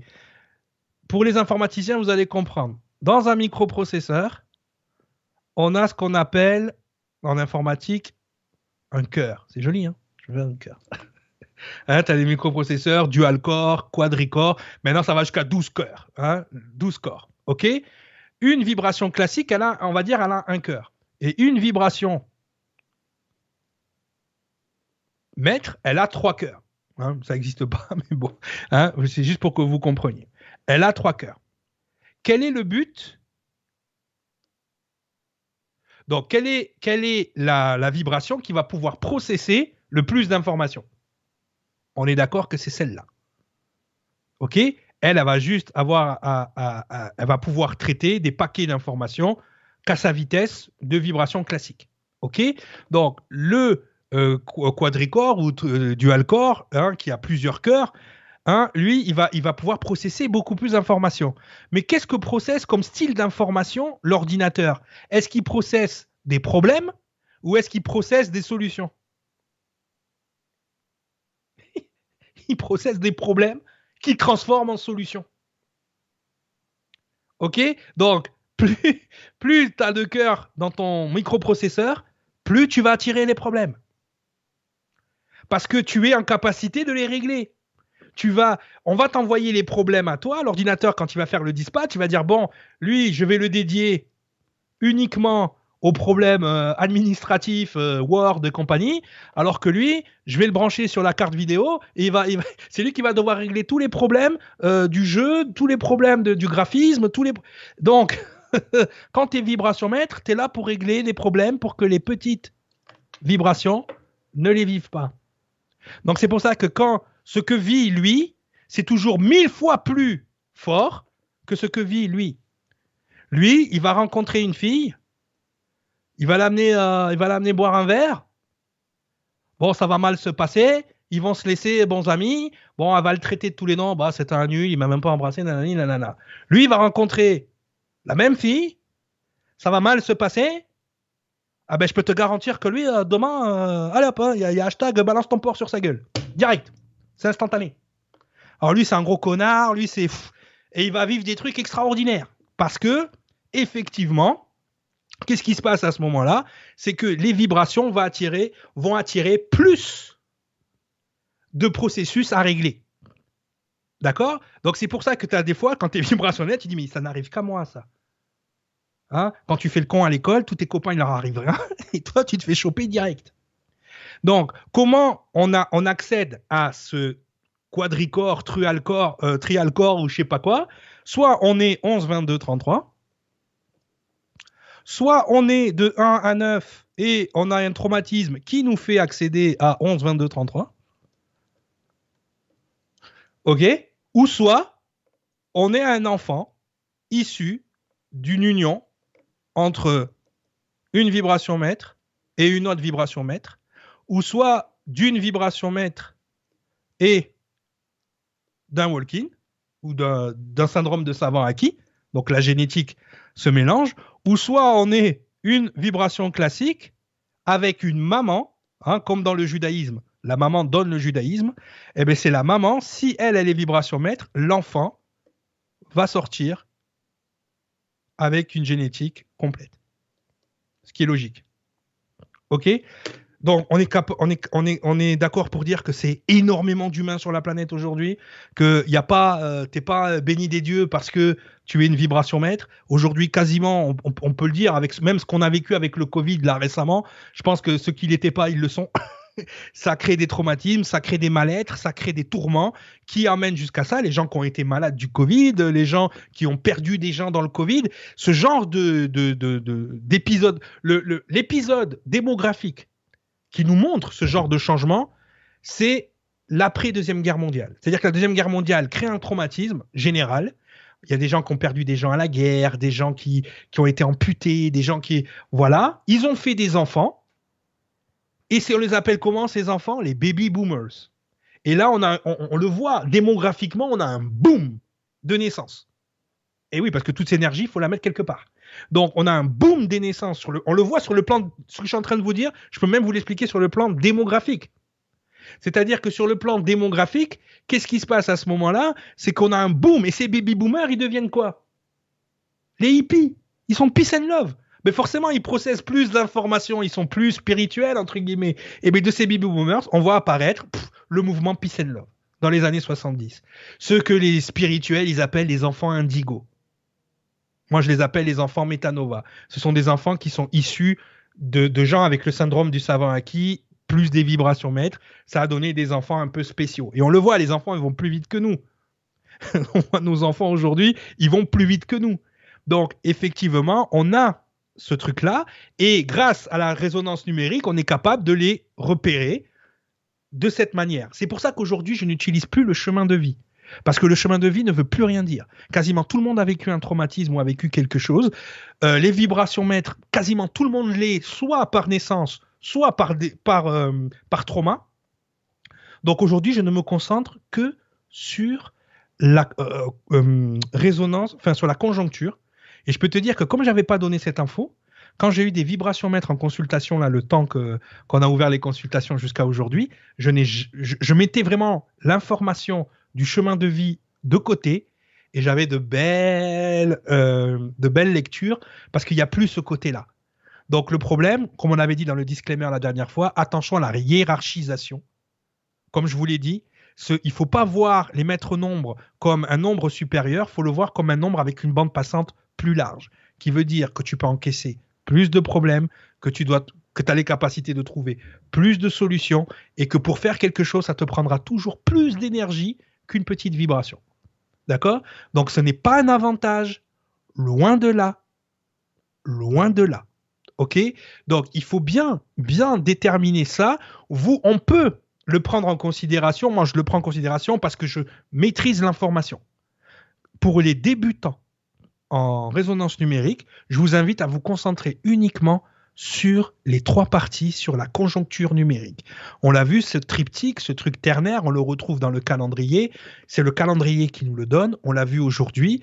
On a vu toutes les résonances qui sont liées à cette information-là. Encore une fois, vous avez vu, hein, j'ai passé trois émissions. On a fait de l'historique, on a fait des mathématiques, on a fait, on a fait un petit peu euh, de, euh, de, de, neurosciences. On a fait beaucoup de génétique, on a fait de l'astrophysique, on a fait un peu de physique quantique. À quel moment, à quel moment je vous ai parlé d'un truc, des petits oiseaux, de Goldorak et euh, de la cinquième dimension? Jamais. Et pourtant, ça ne rend pas l'information moins juste. D'accord? Donc, moi, ce que je tiens à dire, c'est que tous ces, tous ces travaux-là, tout ce que j'ai pu mettre en place, ça, ça, va, s'attacher à des choses comme le tarot de Marseille. Parce que pourquoi? Les gens qui ont créé le tarot de Marseille, ils l'ont créé avec ce savoir-là. Donc forcément, on va trouver deux relations entre la cabale hébraïque, le tarot de Marseille, euh, la cabale hermétique, euh, la numérologie euh, spirituelle, on va l'appeler comme ça, bien l'angéologie, la Bible. Je vous ai montré la Bible, je vous ai raconté la Bible avec le calendrier. N'importe quoi. D'accord? Donc, c'est parce que les gens, ils ont encodé des informations dans des contes de fées, dans des jeux de cartes, dans des plein de choses, mais ça n'en reste pas moins de l'information décodable et encodable. Alors, je sais qu'il y en a beaucoup qui aiment ce côté des arts anciens, qui aiment ce côté des, un peu mystique. D'accord? Mais ce que vous considérez mystique aujourd'hui, à l'époque, c'était la science de pointe. Et aujourd'hui, on redécouvre ces choses-là parce que notre mémoire scientifique se réveille, mais en revanche, on a toute une partie des scientifiques qui refusent cette information parce qu'ils sont gangrénés dans leur propre dogme. Aujourd'hui, le, corpus scientifique est devenu dogmatique, d'accord? Autant qu'une religion. Mais s'ils faisaient le, chemin, le, travail de se dire, OK, on va aller voir chez les anciens, apparemment, ils étaient pas mal calés en mathématiques, en géométrie pour construire des pyramides. On va aller voir dans leur savoir ce qui nous manque dans le nôtre. C'est le chemin que moi j'ai fait. Je suis ni un ésotérique, ni un mystique. J'adore la symbologie, j'adore les nombres. Je, voilà, je suis, j'ai pas de diplôme en mathématiques, j'ai pas de diplôme en sciences. Je m'intéresse juste à ces sujets et je fais juste le lien entre ces sujets-là pour en arriver à ces conclusions-là. Et tout ce que tout ce que je dis, et encore une fois même ce soir, je, retrouve en le disant des cohérences à l'intérieur même de ce que je suis en train de vous dire, que je redécouvre, que je vais noter ce soir et qui vont profiter certainement au, prochain stage ou à ce genre de choses. Mais on est vraiment dans quelque chose où aujourd'hui on a fait trois émissions et à aucun moment, sauf pour, je vais pas dire condamner ou pour euh, mettre en lumière certaines choses, certaines dérives, on n'a jamais parlé quasiment d'ésotérique. On a juste fait des liens et des ponts entre ce qui se disait. D'accord? Donc, et c'est valable pour tout. Si demain, je suis sûr que l'un d'entre vous, vous allez prendre le tarot et vous allez essayer de trouver des corrélations, vous allez en trouver. La carte du mât. La carte du mât dans le tarot de Marseille. On voit un petit chien bleu qui s'attaque à, un personnage et en fait, dans cette carte, vous avez le baudrier d'Orion, vous avez la constellation d'Orion, et vous avez Sirius, le petit chien, c'est Canus Major le, ou Minor. C'est le petit chien bleu, c'est l'étoile bleue de Sirius. Dans une carte de tarot, vous avez une indication astrophysique. Donc, c'est ça qu'il faut aller chercher les gens. C'est pas le truc, ouais, je suis un magicien, ouais, putain, je vois des trucs que les autres voient pas, je suis trop cool. Non! Je comprends pourquoi je vois des choses que les, autres ne voient pas et je leur explique. C'est ça le but. Sinon, on aura toujours des gens qui vont garder ce savoir, qui vont l'utiliser et qui vont vous manipuler. D'accord? Donc, quand vous avez accès à toute cette info, voilà. Donc maintenant, on peut aller basculer du côté des lettres, justement. Euh, on pourra faire peut-être une conférence sur euh, la symbolique des lettres, sur le début de l'alphabet phénicien et comment il a influencé tous les autres alphabets. Et on se rend compte que les premiers alphabets, ils étaient sur 22, comme le nombre de chromosomes. Encore une fois. Donc on a toujours un pont vers la génétique. On a toujours un pont vers les étoiles. On a toujours les pieds sur Terre et la tête dans les étoiles. Et c'est pour ça que ça me fait plaisir de donner cette information sur Nuria TV. Merci beaucoup. Merci. J'en profite, hein, comme tu, tu dis Nuria TV. Alors, Giovanni Sinatra, Nora, votre prénom à la même fréquence que Laura, ce qui prouve du rayonnement que vous dégagez. Merci beaucoup. Et effectivement, voilà, je rebondis pour dire qu'effectivement, Nora, ça veut dire lumière, en tout cas, lumière de l'aube, celle du matin de l'aurore. Par là. on ah. est dans cette lumière-là. Et Nurea est la source, enfin, la, dans, dans l'histoire de mon prénom. Donc, c'est, la première fois qu'il est sorti, c'était Nurea, d'où la chaîne Nurea TV, parce que je partais donc de cette lumière qui est en fait de l'information. Et donc, Nurea TV vous partage de l'information. Voilà. La boucle est bouclée. Et, euh, et, donc, écoutez, les amis, ce soir, j'aimerais bien quand même, pour exemple, dans la soirée, si tu peux, Cyril, reprendre ta page. J'ai mon tableau blanc. Et... Je suis prêt, shooter. Voilà. Si vous avez des petites dates de naissance et vous n'êtes pas sûr là tout de suite, vous les indiquez sur le chat. Si tu peux le faire très rapidement, Cyril, parce qu'encore une fois, j'ai bien aimé ce que tu as dit sur les maîtres nombres. Beaucoup se sont reconnus et qu'effectivement, on galère en tant que, que maître nombre. C'est compliqué. Je le suis pas, moi. Euh, j'ai vu quelqu'un a mis Nora 33. Non, moi, juste 3. On est bien. Je suis bien. Comme, euh, comme Tonia. Voilà, Tonia et moi, on est, on est tranquille, on est bien, mais j'ai énormément d'amis, maître nombre, tout autour de moi, et c'est vrai qu'ils galèrent. c'est pour ça que, on est bien à sa place. En fait, quand tu sais, déjà, tu es préparé. C'est-à-dire, tu, tu, tu vis tout de manière différente, tu te protèges plus. Euh, parce qu'effectivement, les maîtres nombres, c'est comme s'ils se baladaient avec une pancarte au-dessus de la tête et il y a marqué Servez-vous. Donc si tu sais que ça la pancarte au-dessus de la tête déjà, tu vas l'enlever la pancarte et tu vas apprendre à donner aux gens. Moi, j'ai appris à donner du savoir. C'est-à-dire qu'aujourd'hui, c'est vrai, je fais de la numérologie, donc euh, on a ouvert le temps des trois euh, des trois euh, cours, on a réouvert le cabinet de numérologie avec Tonia. voilà, donc il sera encore ouvert pour quelques, quelques semaines. mais moi, mon, mon, mon but, c'est pas faire de la numéro, tu vois, c'est de l'enseigner aux gens pour qu'ils puissent le faire eux-mêmes. C'est comme ça parce que avant je faisais je faisais des consultations, c'était 35 euh, heures par semaine. C'était un boulot. Donc j'en faisais pratiquement des fois 8 par jour, tu vois. Donc le truc c'est que t'es vidé. Quand il faut aller faire un stage ou une conférence le week-end, t'es mort. Donc j'ai dit non, moi je vais leur apprendre à le faire effectivement, il faut des prédispositions. Il y a, il y a, c'est quand même muscle, hein, c'est du travail. Hein, il faut, il faut en faire plusieurs pour vraiment maîtriser le truc. Mais au moins, les gens, ils ont l'information, ils ont la capacité d'aller chercher leur plan Ikea, leur plan, leur code barre, de savoir ce qu'ils sont et est-ce que ce qu'ils font en ce moment est en adéquation avec ce qu'ils sont. C'est tout. C'est dur pour les vibrations maîtres parce qu'on a toujours un sentiment d'injustice, qui nous arrive des trucs qui ne devraient pas nous arriver, que les gens sont ingrats, que les gens euh, parce que si tu pars du principe que tu n'es pas là pour toi, tu es là pour eux déjà, bah déjà ça change, ça, change tout. C'est-à-dire que ce que toi tu as besoin, tu te le donnes à toi-même. Tu n'attends pas que les autres te le donnent. Donc déjà, ça donne un positionnement différent. La deuxième chose, c'est de savoir que bah, ça m'arrive à moi, comme ça, ça n'arrive pas aux autres. Donc ça, c'est un peu, c'est un peu compliqué parce qu'il y a une forme d'injustice là-dedans et non pas d'injustice. Mais c'est juste. C'est-à-dire, ça m'arrive à moi pour que je le transforme.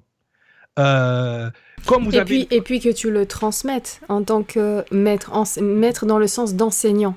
Quand il t'arrive, toi, une grosse problématique, tu es plus à même de t'en sortir quand même, même si elle est, quand même, elle est difficile à vivre, et donc d'expliquer et d'aider les autres à avancer quand ils traversent. Mhm. Parce que tu l'as vécu. C'est plus euh, fort. Mhm. Et, et, et, ce, qui est, ce qui est important, et ça veut pas dire que parce que tu es 33, tu es parfait, que tu que tu fais pas de bêtises, que euh, que tu es exempt de tout reproche, que tu es l'immaculée conception, que tu vois non, au contraire, au contraire. C'est-à-dire que justement, c'est ce que j'étais en train de dire, pour réveiller ta bande passante, il va falloir que tu vises plus d'expérience que les autres. Donc forcément, euh, tu as l'impression qu'effectivement, il t'arrive toujours des, des, des cagades, qu'il t'arrive toujours des trucs. Mais c'est vrai que par, par contre, quand il t'arrive des trucs bien, c'est dans le sens inverse. Moi, quasiment tout ce que j'ai fait euh, dans ma vie, j'ai fait du sport, j'ai fait de la musique, j'ai fait des choses. J'ai chanté devant des milliers de personnes, j'ai joué dans des grands stades de foot, j'ai fait plein de trucs. Par contre, voilà, pareil, quand tu vis des trucs bien alignés, tu les vis à un autre niveau. Ce qu'on a vécu il y a 3-4 ans euh, tous les deux, ah, c'était colossal. Tu vois? Bon, après, tu as le retour du bâton, mais c'est colossal quand même. Tu vois, c'est quand tu je vais pas dire tu maîtrises, mais quand tu es au, fait de ce que tu es, de ce que tu dois faire, tout d'un coup, ça prend toujours une autre dimension.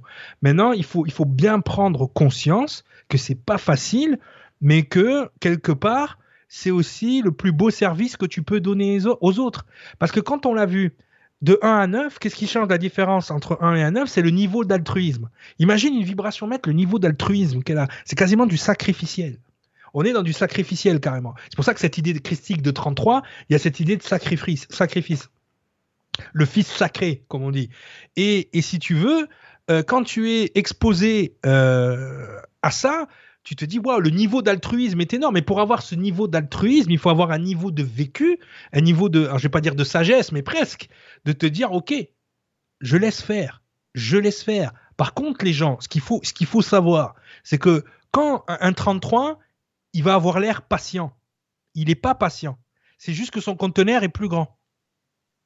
Par contre, quand son conteneur éclate, run. Cours vite. tu vois Et c'est ça. c'est ça le truc. C'est que c'est des faux calmes, c'est des faux patients. Ils ont une capacité d'encaisser au-dessus de la moyenne. C'est des gens aussi très dépressifs. C'est des gens qui vont avoir tendance à tomber dans la dépression rapidement, dans la colère, dans euh, l'indignation, le stress, l'angoisse, l'anxiété. C'est énorme chez les vibrations maîtres. Parce qu'effectivement, ils vivent tout mille fois plus fort que les autres. Tout à l'heure, quand on disait que le 1, on avait le premier 1, première position, c'est la position terrestre, et on a le deuxième 1 qui est la position du dessus, mais la position du dessus multiplie par 1000 l'intensité de ce que vit le premier 1. Donc effectivement, on a, on, a une intensité dans les deux sens, et, des fois les gens me disent oh, mais j'ai dû faire un walk-in. Non, tes vibrations maître. T'as pas fait de walk-in, c'est juste que ce que tu vis, ça provoquerait un walk-in chez quelqu'un. Ou pas. La personne se suicide ou la personne meurt ce que toi tu as réussi à faire. Voilà. Donc, j'ai envie de vous dire, c'est dur, mais c'est parce que vous, c'est parce que vous êtes fort. Mais vous n'êtes pas fort dans le sens plus fort que les autres.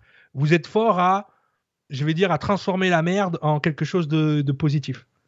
C'est ça qu'il faut faire. C'est cette idée. Donc, si tu sais que tu dois transformer, ben, tu vois plus l'adversité comme quelque chose de, de compliqué. Tu vois l'adversité comme une opportunité d'aider les autres et une opportunité d'évoluer. Donc, déjà, de suite, ton positionnement il est différent et ça se passe mieux du coup. Allez, merci beaucoup. Alors, c'est parti. Donc, euh, donc, tu fais ça rapido, c'est vraiment pour confirmer quel est le, nombre euh, qui leur correspond, pas, pas forcément les significations, parce que comme tu viens de le dire, euh, vous pouvez être 11, 22, 33 directement, et puis bon, voilà, à ce moment-là, vous, vous savez où vous en êtes. Je ne vais pas donner des trucs privés en public. Ah.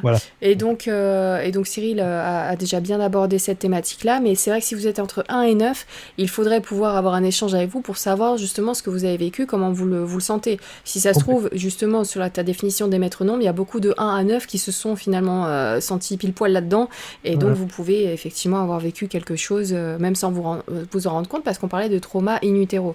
Donc, donc là, les gars, à moins d'un échange avec, euh, avec des spécialistes de la résonance numérique, euh, vous pourrez effectivement euh, difficilement savoir si vous êtes un vrai, bah, pour mon cas, 3 ou un 3 qui s'est tapé pas mal de choses et, et qui finit en maître nombre finalement en vibration. C'est pour, ça que le, pour ça que le, nombre qui est en chemin de vie, pour moi, il, n'a plus vraiment de valeur, sauf si tu tombes 11, 22, 33 du premier coup. après, effectivement, il y a ce côté dans la résonance numérique où je dois parler avec la personne. Pourquoi? Parce qu'il y a des choses qu'elle va me dire, dans des choses qu'elle va exprimer. Moi, je suis très malin à, à sentir les besoins et les envies. Tu vois, quand c'est l'ego qui parle, je sens l'envie. Quand c'est, on va dire, l'ADN qui parle, je sens le besoin. Et comment je vais déterminer quelque, un besoin d'une envie? Mais quand la personne va exprimer son idéal, si je le vois pas dans les nombres, c'est que c'est une envie. si je le vois dans les nombres, c'est que c'est un besoin, c'est parce que c'est l'ADN qui a été conçu de cette manière. C'est vrai. Là, je vous rappelle qu'on est dans le haut de l'iceberg et qu'il y a énormément euh, d'informations supplémentaires pour vraiment tout savoir sur vos dates de naissance. Merci d'ailleurs à, Patrice que j'ai vu, Béa aussi, pour euh, vos coups de main pour euh, les dates de naissance. Merci beaucoup à Audrey Watts aussi que j'ai vu. Après, vous étiez nombreux à, à échanger. alors, Allez, je, te, je repartage l'écran sur toi. Feuille blanche, c'est parti. Donc, petit coup de main pour notamment. Bah, je les prends au hasard, hein, les amis. Ne m'en veuillez pas. Sandrine Gouret, 08 02 68. 1968. Sandrine. 08 02 68. 1968. Non, j'ai ma petite calculatrice rose de numérologue. c'est pas la mienne, c'est la Tonia. Hein. Je ne prends pas du rose. Misogyne Plus 0,2 plus 1 plus 9 plus 6 plus 8 et 34. Donc là, sur le chemin de vie, on est sur du 34. Donc, comme on n'est pas 11, 22, 33, on réduit 3 plus 4. Mhm. Et on réduit, on a 7 en chemin de vie. OK? Ensuite, sur la conjoncture numérique, on a donc le jour qui représente la Lune, comme on avait dans le calendrier. Hein donc il n'y a, plus, a plus de doute, c'est bon pour vous. Hein le jour, c'est bien la Lune, hein parce qu'il y en a, il y doute. Ok, c'est bon. Alors 8, 2, 1, et 1968, 6. c'est bon, j'ai mon assistante à côté, c'est très bien. Voilà. Non, parce que c'est important de démontrer visuellement aux gens, parce que entre ce qu'ils entendent, ce qu'ils pensent savoir et tout ça, là, quand tu le mets à l'écran, tu mets le calendrier, tu l'épluches, tu dis, bon, ben maintenant, tu dis quoi? Ok. Bon, alors, 8 de 6. Alors, on a un 8 en lune, donc un mental qui fonctionne sur le 8. On a, donc, la lune, c'est comment je pense. Rappelez-vous, hein. on a déjà vu. Le 2, c'est comment je suis. Et la Terre, c'est comment je fais. C'est simple, hein? Voilà. Donc vous, vous devez toujours garder ça en tête. Le comment je pense, c'est parce que la Lune, elle gère le mental. On l'a dit tout à l'heure. Hein. Mental. Écrivez-le, hein, les amis. Prenez votre feuille, votre stylo. C'est bien d'avoir ces définitions. Voilà. Euh, oui, il y avait un truc que je voulais dire aussi, c'est qu'en anglais, sa date de naissance, elle va s'écrire comme ça. 02 08 1968. C'est une meilleure façon de l'écrire parce que non seulement on a euh, la hiérarchie des planètes, on a Soleil, Lune, Terre dans l'ordre des vibrations, d'accord Et on a toujours le sujet, verbe, complément, du coup. Ça, c'est bien. Donc, euh, voilà. Mais bon, on va, on, va on va le faire. Donc, comment je pense? On pense en 8. Donc, le 8, on a dit la dernière fois, c'est le nombre de... Euh, en plus, elle a que des nombres pairs. Donc, c'est intéressant parce qu'on va pouvoir même faire de la neuroscience avec ça avec sa, conjoncture. Euh, le nombre 8, c'est le nombre de la confiance en soi, c'est le nombre de l'abondance, c'est le nombre de, euh, de la réussite, c'est voilà, c'est l'abondance et la confiance, parce que les deux vont avec, l'un va avec l'autre. C'est un nombre passif, du coup, on peut pas se réveiller le matin en disant je suis abondant, je suis confiant. Le truc qui se passe, c'est qu'elle a en lune. Donc la lune, on sait que c'est là qu'on a une distorsion la plupart du temps, puisque la lune, elle reflète la lumière du soleil. Elle détourne la lumière du soleil. D'accord La lune. C'est pour ça quand, il y a la pleine lune, pendant la nuit, on dirait qu'il fait jour parce qu'elle a détourné l'information du soleil. Donc, euh, généralement, les gens qui ont le 8 en lune, c'est des gens qui vont avoir un petit problème de confiance, un gros problème de confiance en soi et du coup de réussite. La plupart du temps, quand le 8 s'active mal, les gens deviennent carriéristes. Ils marchent sur les autres pour réussir. Ou ils deviennent des bandits. Ils vont voler pour réussir. C'est-à-dire, on, veut toujours cette abondance matérielle en fonction de ce que la société nous a défini comme étant de l'abondance, alors que ça n'en est pas. D'accord? L'abondance, c'est la capacité de faire ce qu'on a envie et besoin de le faire au moment où on a envie et besoin de le faire. C'est aussi simple que ça. C'est pas forcément relié à l'argent. C'est relié avec la capacité de faire ces choses-là. Ok, tu peux être au chômage et pas avoir d'argent, mais du coup, ça te donne la possibilité de faire tous les trucs que t'aimes. Hein, parce que tu es à la maison. Donc forcément, tu n'as pas, euh, pas l'abondance matérielle, mais tu as l'abondance de, de, ce que tu dois faire. Donc en règle générale, le 8 en lune, euh, quand il est bien activé, on a de l'euphorie. Parce qu'on est dans cette réussite, dans cette double réussite. Réussite matérielle et réussite, euh, on va dire, euh, énergétique un peu, tu vois, on fait les choses qu'on aime. Donc effectivement, c'est pour ça que le 8 en neurosciences, on va le rattacher à l'endorphine.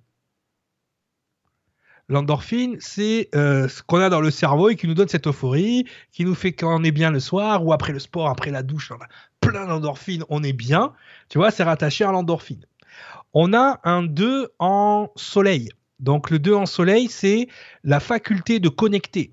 Donc quand tu l'as en soleil, c'est la faculté de connecter avec les autres, c'est la faculté de connecter aussi avec l'intangible. C'est-à-dire il y a des choses qu'on ne voit pas forcément, ce qu'on appelle l'intuition. Je suis capable de connecter avec mon intuition. Maintenant, vu que j'ai un problème de confiance en soi dans ma tête, quand mon intuition me me dit de faire quelque chose, mon ego me dit non, on n'a pas confiance, on n'a pas d'estime, on fait pas. On fait pas. Donc du coup, c'est pour activer le 2, il faut que le 8 soit bien. Et pour que le 8 soit bien, il faut que le 2, hein, c'est vraiment notre polarité, notre polarité féminine et masculine. Les gens qui ont le 2 en soleil, ils ont constamment besoin d'être associés à quelqu'un. Ils ont aussi besoin d'être en couple. Ils ont des problèmes de couple parce que du coup, ils connectent avec tout ce qui, tout ce qui bouge. Ou contrairement, ils vont pas pouvoir connecter avec tout ce qui bouge. Ça va être l'inverse. Ça va être, je ne peux connecter qu'avec la bonne personne. Donc, je cherche ma flamme jumelle. Ça, c'est le 2. Ah, ça, j'en ai connu beaucoup. Ah, c'est ma flamme jumelle? Non, non, non, c'est Arnold et Willy. Cherche pas. Alors, le truc, le truc qui se passe à ce moment-là, c'est, voilà, moi j'ai le 2 en soleil. Donc c'est vrai que quand je fais les choses, je les fais toujours en binôme. Hein. quand je fais les trucs, je les fais avec toi. Euh, à l'époque, j'étais avec euh, Nico, on faisait des émissions. Je suis toujours en binôme. Je suis toujours avec Tonia. Tonia, ben même, tu vois, si elle n'est pas là à l'antenne, elle est, elle est à côté. Elle est à côté. Euh, c'est comme, comme ça que ça fonctionne. Donc Sandrine, en binôme, le travail. c'est un, besoin d'être en binôme euh, parce que euh, ça fait partie de notre énergie. C'est la capacité de connecter le cerveau droit et le cerveau gauche. tu vois? Euh, les gens. Pourquoi je connecte autant d'informations? Parce que j'ai le 2 en soleil et ça me permet de connecter ce qui doit être connecté. Au lieu de diviser, je connecte. D'accord? Bon, après, tu peux connecter avec les mauvaises personnes. Parce que tout le monde n'a pas les mêmes intentions. Mais tu vas toujours connecter à un certain niveau. Donc ça, c'est important. Euh, voilà, donc dans le couple, ça peut être problématique comme ça peut être euh, un avantage. Et, mais un besoin. Donc voilà, donc j'ai envie de dire, j'ai envie de dire, regarde, pour la réussite euh, du mental, il faut qu'elle active son 2.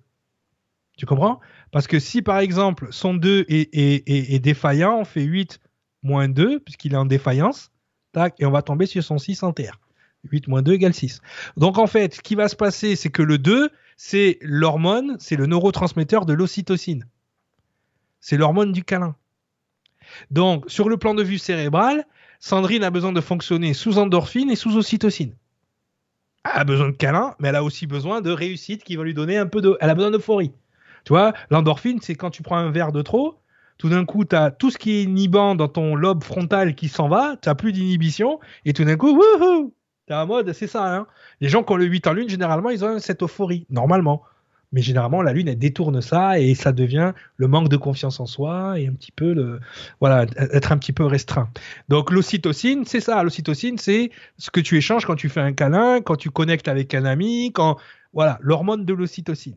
Et ensuite, elle a un 6 elle est en 6 en Terre. Donc le 6, c'est le nombre de l'harmonie, c'est le nombre de la famille. Et elle n'a pas n'importe quelle planète, elle a en Terre. C'est-à-dire avec tout le monde végétal, minéral et animal. Donc le monde naturel, hyper important pour elle. Elle a besoin de cette harmonie avec la nature. Tu la mets en ville, Sandrine, elle pète un câble. Au bout d'un moment, elle vrille.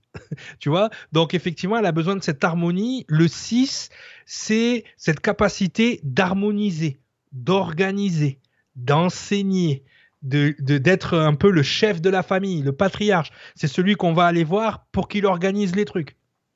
Tu vois? Mais par contre, ils sont 8 en lune, il n'est pas bien activé. Voilà. Bon là c'est dur, je parle pas à Sandrine, donc j'ai pas de, de, retour. Je fais un thème en l'air, hein, comme on dit. Ah, hein. elle, t'a écrit, elle a dit c'est super. donc là c'est un thème en l'air, mais voilà, euh, elle est quand même dans la salle, donc il peut y avoir de la résonance. Donc à partir de là, euh, c'est comment je fais. Alors comment je pense? Je dois penser en ayant confiance en moi. Comment je suis ben, Je dois être en couple avec moi-même. Mon féminin et mon masculin doivent être connectés pour que mon masculin et mon féminin à l'extérieur de moi soient connectés. Donc comment je suis c'est en connexion. Et comment je fais ben, Je fais en m'harmonisant avec la nature. Donc en gros, son ADN, son, triptyque, euh, son, son, GPS pour l'univers, si elle n'est pas dans ces trois nombres, ben, il va y avoir un problème à un moment donné. Donc effectivement, le but du jeu, c'est de s'aligner. L'alignement, c'est ça, l'alignement de nos trois planètes. L'alignement du corps, de l'âme et de l'esprit. Le corps, c'est la Terre. Euh, l'âme, c'est l'ADN, c'est le soleil, et l'esprit, c'est le mental, c'est la lune. Donc on a cette euh, répétition, on a cette adéquation, on a ce fil conducteur qui vient nous aligner, et en plus, elle est en 7 en chemin de vie. Donc là, si on doit considérer son chemin de vie, après on ne sait pas si elle est méta, donc je pense pas elle est née en 68, donc elle est peut-être walking, mais elle déjà elle a un fonctionnement, rappelez-vous dans les nombres mayas, le 7, on a l'horizon et on a les deux polarités, sont deux d'ici qui est au-dessus de l'horizon. Et c'est peut-être pour ça qu'elle est intéressée à ta chaîne. Parce qu'elle a son masculin et son féminin qui, finalement, euh, sont ouverts à ce qu'il y a au-dessus de l'horizon, c'est-à-dire à toutes les informations mystérieuses un petit peu. Donc c'est pour ça qu'on attache le 7 à la spiritualité. Moi pour moi, pourquoi on attache à la spiritualité? C'est parce que l'état qu'on se trouve quand on est 7 ressemble à la spiritualité. Mais c'est plutôt une ouverture entre le masculin et le féminin vers l'intangible, vers ce qu'on ne voit pas. Donc forcément, on rattache ça humainement dans notre vocable et dans notre euh, dans notre bulle, euh, on va dire, de référentiel, on rattache ça à la, spiritualité. Ça va plus loin que la spiritualité. C'est vraiment euh, voir au-dessus de l'horizon, c'est avoir de la hauteur. C'est-à-dire que quand tu es devant une situation, tu n'as pas pris du recul, tu as pris de la hauteur. C'est-à-dire que tu vois tous les chemins possibles. Et ça, on appelle ça la sagesse. Et la sagesse, elle est rattachée à la spiritualité. Donc, encore une fois, c'est une question de référentiel. Moi, j'aime bien le nombre du 7, dire que c'est le nombre de la sagesse, parce qu'on a, on a réussi à faire monter le masculin au-dessus de l'horizon. Donc, en fait, en fonction de comment est Sandrine, faut bien être euh, en conscience que elle est dans ce système-là. Et j'ai oublié de dire que le 6, en neurosciences, c'est la sérotonine. La sérotonine, c'est l'hormone, c'est le comment dire le, le, neurotransmetteur qui permet d'organiser. Donc c'est le, neurotransmetteur qui nous permet de nous concentrer. Tu vois, la sérotonine, par exemple, quand tu tombes amoureux, tu as l'endorphine qui monte. Et tu as la sérotonine qui baisse. Donc du coup, euh, forcément, et tu as le 2 aussi qui monte, tu as l'ocytocine qui monte. Tu as tout qui est au taquet, sauf la sérotonine. C'est pour ça qu'on dit l'amour rend aveugle. Tu n'as plus la concentration pour voir ni les défauts, ni le bouton sur le nez, euh, ni, ni tout ça. Tu vois? Et tout d'un coup, au fil du temps, qu'est-ce qui se passe? Ben, l'ocytocine baisse un peu, on fait moins de câlins. Euh, l'endorphine baisse un peu. Par contre, la sérotonine remonte. Et là, on commence à voir les défauts chez l'autre. On commence à voir ce qui va pas. On commence, euh, tu vois, donc il faut pas confondre amour et passion. Hein, ça, c'est la passion. Mais, euh, mais effectivement, là, on commence à voir les défauts. Et quand tu vois les défauts et que tu es toujours en amour, comme on dit au Québec, avec la personne, même à la limite, tu trouves les défauts de la personne cute, euh, eh ben, ça veut dire que tu es vraiment en amour. Tu vois, c'est à ce moment-là, quand la sérotonine, je sais que j'enlève un peu de, beau dans les relations, mais quand tu as la sérotonine qui remonte et l'endorphine qui descend, c'est là que tu sais si tu aimes la personne. Ouais, c'est là que tu sais. Ah, grave. Parce que quand ma sérotonine elle est revenue, euh, c'était chaud. ah, euh, on m'a menti sur la marchandise quand même. En tout cas, pour l'explication générale, donc Sandrine Gouret te dit vraiment très parlant sur toutes les explications. Mais, euh, en, fait, c'est ça. Hein, il faut. Bon là, j'aimerais parler à Sandrine plus en, détail pour savoir, par exemple, si elle a eu un syndrome du savant acquis, est-ce qu'elle a vécu des traumas qui pourraient expliquer que son 8 n'est pas très activé. Euh, est-ce que son 6, parce que son 6 peut permettre à son 2 de, de se manifester. Si je fais 6 plus 2, je retombe sur le 8. Elle a une logique dans sa conjoncture. C'est pas le cas de tout le monde, hein, mais il y a vraiment une numérologie euh, même au niveau sur le plan de vue hormonal, c'est-à-dire au niveau de ses hormones, la façon dont elle, doit se positionner, euh, on, peut, euh, on peut aller déclencher, par exemple, si on doit recalibrer Sandrine, on peut même lui faire un régime alimentaire qui pourrait lui donner l'ocytocine, la sérotonine et l'endorphine nécessaires pour pouvoir se réaligner. Et là, on tombe dans l'épigénétique, c'est-à-dire je change mon, mon, mon modèle alimentaire. je l'ai fait avec notre c'est Cathy, hein, une de nos clientes, Cathy. Je lui ai donné euh, euh, une façon de manger différente et puis tout d'un coup ça, ça a basculé de l'autre côté. C'est pas toujours avec la nutrition, hein. ça peut être avec euh, un coaching. On a Tamara qui est une super coach. Hein. si vous avez besoin, allez voir Tamara. On a des gens voilà qui peuvent ils peuvent vous recalibrer, mais ils peuvent pas maintenir l'alignement. Ça, c'est propre à chacun. Alors, j'ai God the Sauce qui dit, donc, euh, en parlant de lui, donc je suis 33 et je m'appelle Christopher. Quelque chose à comprendre là-dessous. Ah, je, crois, Christopher. Je pense qu'à un moment donné, il faut que tu ailles parler à tes parents. Euh, je sais pas. Euh, mais vu l'heure avancée, Cyril, est-ce que tu veux bien qu'on se fasse une autre émission précisément là-dessus? Je sais que euh, voilà, les, calculs, c'est, ça peut être un petit peu compliqué, les explications, mais pour avoir la définition de chacun des, des, chiffres que tu as en, euh, en, comment on appelle ça? Tu sais, euh, lune, soleil, terre, en conjoncture, voilà, que tu appelles la conjoncture. On a aussi, donc, une personne qui, à juste titre, a dit, mais comment tu tombes sur le 6 Parce que tu fais les calculs tellement vite qu'il n'y a pas les plus, les plus, et ah, voilà. Ah, je les ai fait la dernière fois. Voilà, c'est ça, sur, sur, la vidéo d'avant, donc là, ça allait un peu plus vite, mais... Si vous voulez bien, les amis, moi j'essaie de demander ça à Cyril parce que j'aimerais bien. Et, euh, et qu'on se pose sur plusieurs exemples pendant le chat parce que là, il y, en a, il y en a énormément. Il y en a beaucoup. Mais sincèrement, quand je t'ai demandé rapidement, je pensais pas que tu allais dire tout ça. Donc, merci pour Sandrine. Ah, moi, quand je suis parti, euh, je suis parti. Hein. bah oui, je vois, parce que tu, tu connais tout par cœur. C'est dans le général, hein. on n'est pas dans le personnel, on est dans le général. Oui, effectivement, ça serait bien de faire une émission genre questions-réponses où on, prend des dates de naissance, euh, comme à la radio, tu vois. Euh, c'est ça. Et, on, les enchaîne et on montre avec, avec à chaque fois, soit en fait tu peux faire un cours en expliquant bah déjà une petite base pour expliquer les calculs, comment obtenir son chemin de vie et sa conjoncture, ce qui est hyper important pour moi, c'est la conjoncture, c'est là où c'est hyper parlant je trouve. Et, euh, et après, euh, prendre énormément de, dates sur le, chat pour euh, donner des exemples, pour, euh, pour t'écouter parler comme quelqu'un qui va expliquer les cartes. Ce qu'on fait notamment avec Alexis Tournier, qu'on va retrouver d'ailleurs les amis la semaine prochaine, qui nous explique comment faire des phrases en tirant les cartes. Et ben là c'est pareil, comment, comment faire ce phrasé en, avec la numérologie si tu veux ah, bien. C'est très bien. Je, Alexis, je te connais pas, mais je plus sois. Et au top. Donc, on, va faire ça lui aussi. Donc, il y aura un atelier sur, euh, sur le tirage des cartes la semaine prochaine. J'en profite, les amis. Mais là, il y a tellement de dates et tu prends tellement de temps que j'aimerais mhm. bien que. Je sais que ça va être lourd euh, pour toi en, en termes d'information et de. Ah. Mais après, tu connais tout par cœur. C'est ça. C'est pour moi, pour moi, c'est, euh, c'est, voilà, si je respire, je fais ça, c'est pareil.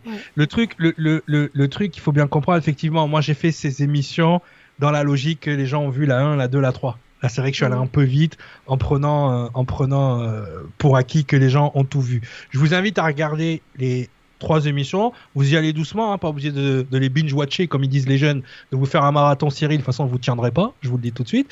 Donc, vous regardez un petit bout par-ci, un petit bout par-là. Euh, Laissez-vous vous guider. Familiariser avec le truc et on fait une émission question-réponse où on fait comme un atelier où on fait, on fait ça pendant deux heures, si vous voulez, il n'y a pas de problème.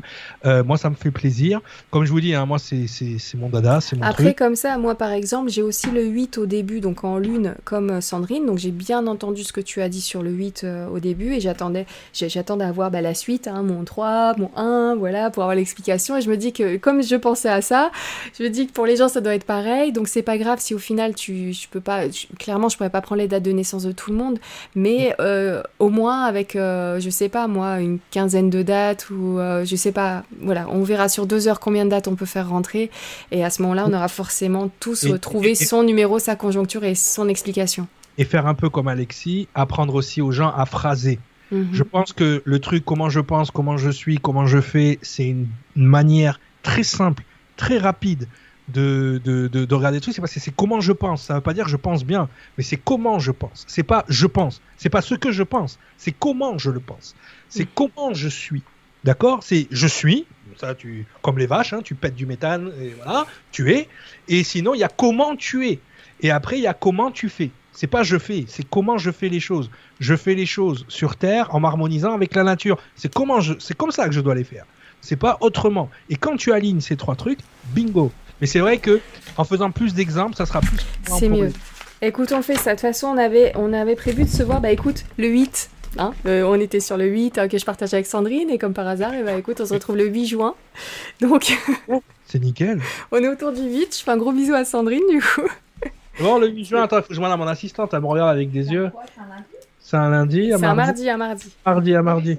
C'est bon, elle a dit c'est bon, la patronne elle a dit c'est bon, c'est bon. Voilà, le travail s'était calé. Là, on, va, on verra d'ailleurs s'il y a besoin d'une deuxième émission euh, d'explication. Euh, donc les amis, vous êtes informés, là vous êtes sur euh, le live, donc vous saurez quel sera le contenu de l'émission la prochaine fois. Normalement on avait prévu un autre sujet de continuer encore dans, dans, les explications concrètes, mais là on va faire un peu de technique, pratico-pratique la prochaine fois, comme ça vous allez avoir un aperçu de, de pourquoi c'est aussi intéressant, pourquoi ça, ça, ça a un côté très magique. Si vous avez encore des questions par rapport aussi à cette émission, parce que j'ai vu quelques petites questions, euh, notamment bah, comment est-ce qu'on peut être euh, un euh, et, avoir que des enfants maître nombre. Là, pour le coup, il faudrait revoir un petit. Ma mère. Voilà. elle est un, elle a et tu es maître nombre, soit. Mais parce que qu'elle a, elle a, elle a eu un syndrome du savant acquis. Elle a vécu un truc quand elle avait 12 ans, très, très, très, très dur. Et ça l'a marqué à vie. Ma mère, ma mère, je vais pas dire c'est une sainte parce qu'on a l'impression que tout, tout nos mamans, elle m'a pas fait par l'opération du Saint-Esprit, donc c'est pas une sainte. Mais ma mère, quand tu vois la, manière dont elle, euh, elle agit envers les gens, envers les enfants, euh, c'est, elle est incroyable. Elle a, elle a un côté, euh, tout le monde l'adore, ma mère. Tu vois, c'est, c'est de façon, ma mère, elle t'aime ou elle t'aime pas, déjà. C'est, c'est radical. Et effectivement, ma mère, elle est un. Ma petite sœur Audrey est 33, ma sœur Magali est 11 et mon frère Philippe il est 22. Donc euh, elle a fait œuf jambon fromage, salade tomate oignon. Elle a fait que des vibrations. Mais c'est parce que elle a eu un syndrome du savant acquis. Mon père aussi. Mon père il est né grand prématuré. Il tenait dans un carré de coton. Bon quand tu le voyais, quand tu le voyais à l'âge adulte, c'était Mr T mon père. Moi les, les gamins, et quand mon père venait me chercher à l'école, tu sais, il avait la, calvitie devant comme ça. Il avait ces, ces trucs là, ces chaînes en or et tout. Euh, ton père c'est Barracuda, ouais. Et pourtant, euh, euh, mon grand-père me disait qu'il tenait dans un carré de coton quand il est né. Et en plus, c'était des jumeaux, tu vois. Et donc, c'est chaud, quoi. C'est chaud. Donc, donc voilà. Et, et bah écoute, on va faire ça. Et puis les amis, si vous passez par le groupe Facebook Nurea TV, donc vous allez pouvoir retrouver toute l'équipe de Modo qui s'occupe euh, divinement bien d'ailleurs de ce groupe Facebook. N'hésitez pas pour ceux qui veulent en savoir un petit peu plus plus tôt, qui ont euh, qui, galèrent un petit peu avec leur propre date ou ne serait-ce que pour avoir bah, déjà son chemin de vie, sa conjoncture rapidement pour être sûr d'avoir fait les bons calculs. Euh, vous pouvez aussi passer par là et demander un coup de main. Il y aura, j'espère, Patrice et Béa qui seront dans le coin, qui sont hyper calés sur le dossier. Ah, donc, donc voilà. Et comme ils vous ont aidé à fond ce soir, je pense que ça leur ça les dérangerait pas de vous donner un petit coup de main. Et, euh, sinon, bah, les amis, on se retrouve donc euh, le 8 juin avec Cyril et la semaine prochaine donc sur Nuria TV. Euh, alors voilà, je vois qu'il y a déjà des réponses sur le chat, donc tant mieux. Il y a Pierre qui disait c'est vraiment ça, ça me correspond parfaitement. Merci mille fois.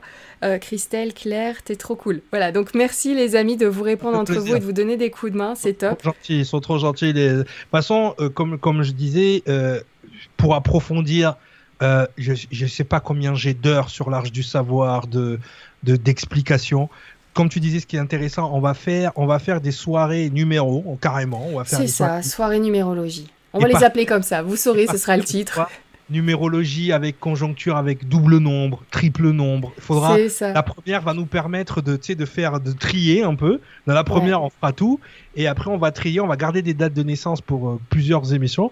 On va proposer de le faire à la radio d'ailleurs ça de d'animer des, des, émissions euh, justement le problème c'est qu'à la radio tu peux je peux pas expliquer tout ce que j'explique j'ai expliqué là pendant trois eh émissions il n'y a pas le tableau blanc avec euh, ce que tu écris quand tu montes. Et surtout, et surtout, les gens qui viennent, mais ça va être des gens qui sont issus de l'ésotérisme. Et moi, je fais pas de la numérologie ésotérique. Donc, euh, c'est ça le problème. J'ai pas envie d'avoir cette image-là non plus. Ah, c'est vraiment les pieds sur terre. Et pour, pour ceux qui veulent aller plus loin, donc tu as dit, donc sur ton site, vous avez le lien sous la vidéo. Euh, mm. Vous pouvez donc contacter directement Cyril et, et, Tonia via leur site internet L'Arche du Savoir et comme ça avoir énormément d'informations, enfin tout ce qui vous correspond. voilà les amis pour ces informations là Il y a Patrice qui vous dit justement, voilà, voilà, postez vos dates sur le groupe Facebook, donc Nurea TV. Et Patrice euh, et Béa donc seront dans le coin pour vous donner un coup de main. Et comme ça, vous serez prêts. Vous aurez peut-être pas les explications détaillées, même si je, je sais que Patrice notamment est, quand, est un dieu de la numérologie.